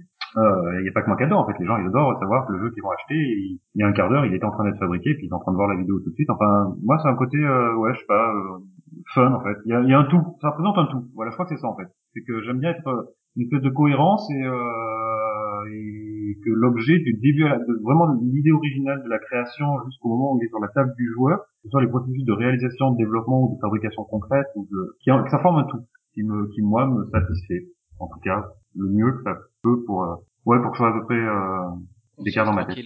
Et euh, justement dans dans cette dans ce type de production locale etc équitable, est-ce qu'il est important Florent tu disais on met pas le drapeau français dessus. Est-ce qu'il est important tout de même de communiquer dessus pour montrer sa volonté et transmettre un peu les valeurs que tu que toi tu défends Euh, et à ce moment-là, le message serait moins dans le jeu, même si dans ton cas, il est aussi dans le jeu, que dans la production. Et du coup, le, le fait de mettre en valeur ce type de production, c'est euh, mettre dans le jeu de société cette portée sociale, citoyenne. Est-ce Bah, que pour toi, c'est important oui, de faire ça Euh, parce que parce que tu vois même si je dis que, que voilà je n'ai pas le drapeau français etc euh, malgré tout euh, la Sport m'a demandé de parler entre autres pour ça euh, et très fréquemment euh, enfin ce sujet-là revient parce qu'on est très peu d'éditeurs en France à fabriquer de la sorte Oui, il y avait, euh, il y avait, euh, comment il s'appelle, euh, celui qui a fait Archéologia là, qui est sur le pseudo de Grob Le Gueux, qui était, qui est aussi passé par là. Olivier qui a fait ça en Ardèche euh, euh. Ouais, tout à fait, voilà, ouais. Euh, voilà, il y a BioViva à Montpellier, mais ça va être euh, une autre catégorie encore. Il y a, enfin, on est très peu, vraiment très peu. Il y a Jeux FK euh, qui fabrique depuis 15 ans en France, mais voilà, c'est ça reste très euh, très anecdotique en fait. Et d'un point de vue des sacrifices, ça engendre quoi comme coût euh, C'est si tu le faisais en Chine, tu économiserais beaucoup? J'en ai aucune idée parce que j'ai. Tu t'es même pas posé la question en fait, ouais. Ouais, sur mon format de jeu, j'ai pas de, j'ai pas de tarif. euh, voilà, je vais en avoir peut-être en Pologne parce que parce que euh, on s'était renseigné juste pour, euh, pour pour faire fabriquer des jeux, qu'on les fa- fasse fabriquer nous en Pologne pour le marché polonais, pour pas que ça, pour pas que ça voyage. Donc c'est moins cher, évidemment. Après, l'un dans l'autre, euh, la vraie différence en comptant le trajet, en comptant plein de choses, je- enfin le, le transport, je pourrais pas dire le, le, le, coefficient, euh, la différence de marge. Mais clairement, on a nos marges qui sont remises. hein. Sinon, euh, j'imagine que tout le monde fabriquerait euh, en France parce que, que c'est plus logique quelque part malgré tout. Puis, Ouais, et puis c'est plus facile aussi euh, pour réapprovisionner au nouvel an chinois. Euh, Romaric, toi, est-ce que tu penses que tu communiques euh, justement sur cette production euh, aussi locale, etc. Est-ce que tu penses que c'est important de le faire aussi, ou bien euh, toi tu le fais pour avoir la conscience tranquille et puis les joueurs finalement, bah qu'ils le sachent ou non, peu importe. Moi, je crois que c'est pas loin de la première fois que je communique sur le fait que je, je fais tout en France et tout ça. Je, je c'est vrai que j'ai jamais trop parlé de ça. Ça m'arrive de temps en temps dans les podcasts, bien sûr, d'évoquer ça. Par contre, l'aspect euh, diffusion organique, ça, c'est très important pour moi parce que ça fait partie de, de des propos aussi que je défends à travers mes jeux. Par exemple, dans le Val, mon jeu de cartes, il y a, y a un système où en gros euh, les les meilleurs euh, les boss de fin du jeu sont incarnés par des joueurs. C'est-à-dire euh, si tu veux vraiment affronter euh, l'une des étoiles dominantes, tu dois vraiment rencontrer Pierre Milaz qui habite à Paris, etc.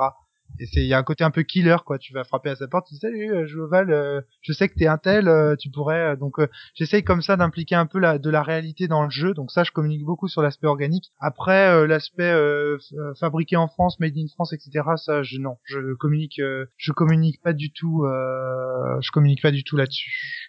Ah, nous, Et, euh, on, on en parle beaucoup. Enfin, mal, presque. Enfin, c'est monté. Euh, je sais pas comment, mais euh, on nous pose tout le temps des questions là-dessus. Et puis, c'est vrai que moi, je, je tendance à.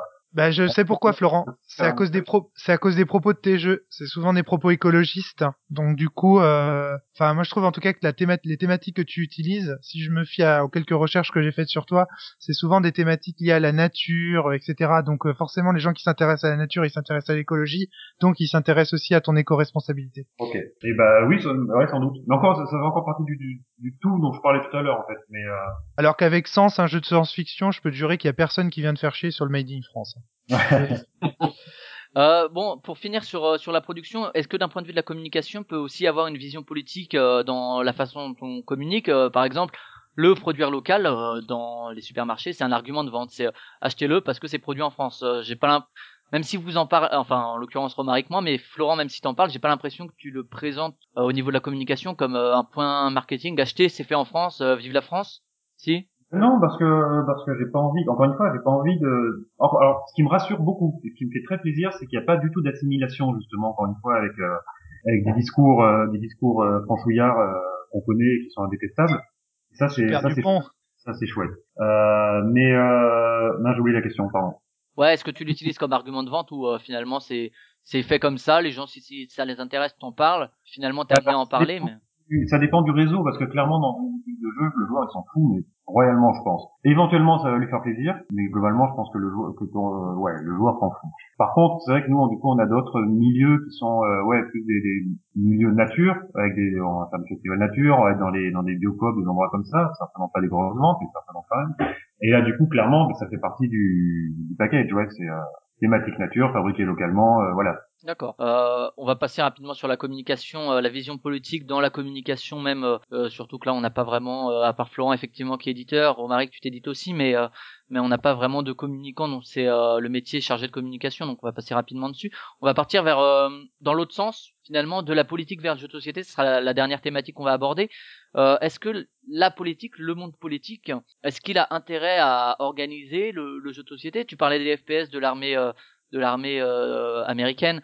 Est-ce qu'il a intérêt à faire peut-être ses propres jeux comme euh, ou- à promouvoir l'activité comme porteuse de liens sociaux, euh, de pédagogie, de de compétences acqui- acquises? Bruno, est-ce que à ton avis l'État aurait intérêt à aller vers ce vers le vers, vers ce média? Alors, l'utilisation, c'est un, un peu ce que je disais sur mon boulot de prof. J'aime pas le jeu pédagogique, j'aime pas l'idée que le jeu puisse être utilisé euh, d'une manière ou d'une autre, parce que je pense que ce qui est important dans le jeu, c'est le côté hors du monde et c'est le côté, voilà. Et à partir du moment où, où ça a un but, on n'est plus tout à fait dans le jeu, même s'il peut y avoir des mécaniques ludiques exploitées ici ou là. Par exemple, euh, ça ne me plairait pas qu'on me demande d'utiliser le jeu dans mon boulot de prof. Hein. Euh, on me l'a suggéré parfois et j'ai parfois eu du mal à refuser, hein, mais j'ai toujours refusé. Par contre, que le jeu soit plus euh, reconnu, je dirais, comme réalité culturelle, historique, sociale, etc. Euh, par exemple, en histoire, il y a un thème à la mode en ce moment qui sont les, circulations intellectuelles, et je pense que euh, l'histoire du jeu, de ce point de vue-là, peut apporter énormément de choses, et il n'y a pas grand-chose qui a été fait. Donc, que l'État, euh, les institutions euh, culturelles, hein, universités, etc., etc., essaye de pousser à l'étude du jeu. Ça, ça, je pense qu'il y a énormément à faire. Il y a guère que les mathématiciens qui travaillent sur le jeu ou qui croient bosser sur le jeu. En fait, ils bossent sur autre chose et ils appellent ça théorie du jeu. Le reste de l'univers intellectuel ne s'intéresse pas au jeu. Donc, je souhaiterais qu'ils s'y intéressent. Mais voilà, mais c'est pas, c'est pas des enjeux politiques. Voilà. D'accord. Euh, bah justement, tu parlais des ministères, euh, l'éducation nationale qui peut essayer de dire le jeu dans euh, la pratique scolaire, etc., euh, même dans les programmes ou autres, ou euh, éventuellement le ministère de la culture. Toi, tu serais plutôt du côté du ministère de la culture qui Ah oui, moi, moi, quand, moi, je pense que c'est une erreur de mettre le jeu dans les programmes, en tout cas comme outil pédagogique. Par contre, mettre le jeu comme sujet d'étude, oui, ça peut être très intéressant. Le jeu comme outil pédagogique, à mon avis, c'est, ça consiste essentiellement à prendre les jeunes pour des cons, et, et en général, ça marche pas parce que parfois il y en a qui sont des cons, mais ça arrive pas tout le temps, hein, c'est pas, et c'est pas le cas le plus fréquent. Donc, tout simplement, quand vous essayez de dire à vos gamins qu'on va utiliser le jeu, vous dites, ah, tiens, mon œil, tu veux nous faire bosser, hein. Voilà. Donc, euh, donc c'est idiot. Bon, je suis pas, je suis pas tout à fait d'accord là-dessus, mais je vais pas m'attarder. Mais euh, quand euh, quand on utilise le jeu en classe, etc., et qu'on l'utilise dans un pour jouer vraiment pour euh, son aspect de jeu, il en ressort quelque chose euh, des compétences, euh, mais qu'on fait pas, on fait pas travailler ces compétences directement par le jeu. C'est juste des compétences qui sont travaillées du fait de jouer. Enfin bref, on va pas s'éterniser là-dessus, mais ça, ça, un nouveau débat, ça. Tout à fait. Euh, et euh, Romaric, de ton point de vue, est-ce que, euh, d'après toi, euh, les forces politiques en présence, donc le gouvernement, l'État, est-ce que ce serait intéressant qu'ils s'emparent entre guillemets du sujet du jeu de société pour essayer d'emporter, de, de montrer qu'ils portent des valeurs euh, bonnes, morales, les valeurs de la République et compagnie Alors moi, la, moi la reconnaissance de l'État, j'en ai vraiment mais rien à foutre. Euh, L'État, je le trouve lourd et gauche et euh, et Ah, pas à gauche. Gauche, ouais. Pas à gauche, euh, non, lourd et gauche. Je le trouve pas tout. euh, c'est voilà, je trouve que c'est l'État en ce moment c'est une catastrophe. Moi, je sais que je suis plutôt anarchiste hein, comme garçon, donc euh, j'aime pas trop l'État en règle générale. Mais une chose est sûre, c'est que s'il fait des jeux, ils seront nuls, ça c'est clair. Donc ça sert à rien qu'il s'y intéresse de ce côté-là. Par contre, je pense que l'État aurait tout intérêt à faire appel aux game designers pour essayer de repenser notamment la fonction publique que je trouve euh, euh, du point de vue d'un point de vue juste de game design en fait euh, si vous êtes game designer et que vous allez dans un hôpital vous voyez déjà qu'il y a de nombreux dysfonctionnements et donc euh, rien que l'avis d'un game designer en fait juste sur le système euh, et l'interaction entre les individus et la façon dont les jeux de rôle parce qu'en fait euh, une administration publique c'est un c'est un jeu de rôle hein, chacun joue son rôle et chacun a sa fonction d'où le nom fonctionnaire. Si euh, l'État faisait appel au game designer en tout cas dans le jeu de rôle je pense qu'il pourrait obtenir des résultats. Donc ça euh, je l'invite à faire appel à moi il n'y a pas de problème je suis disponible. 0606 euh, voilà, l'État devrait s'intéresser au jeu de rôle, ça c'est clair. Moi, je suis euh, pas du tout de l'avis de Bruno sur euh, le jeu. Moi, je pense que le jeu de rôle, par exemple, pourrait faire une excellente, une excellente école. En tout cas, je pense que le jeu de rôle pourrait avoir sa place au sein de l'éducation nationale.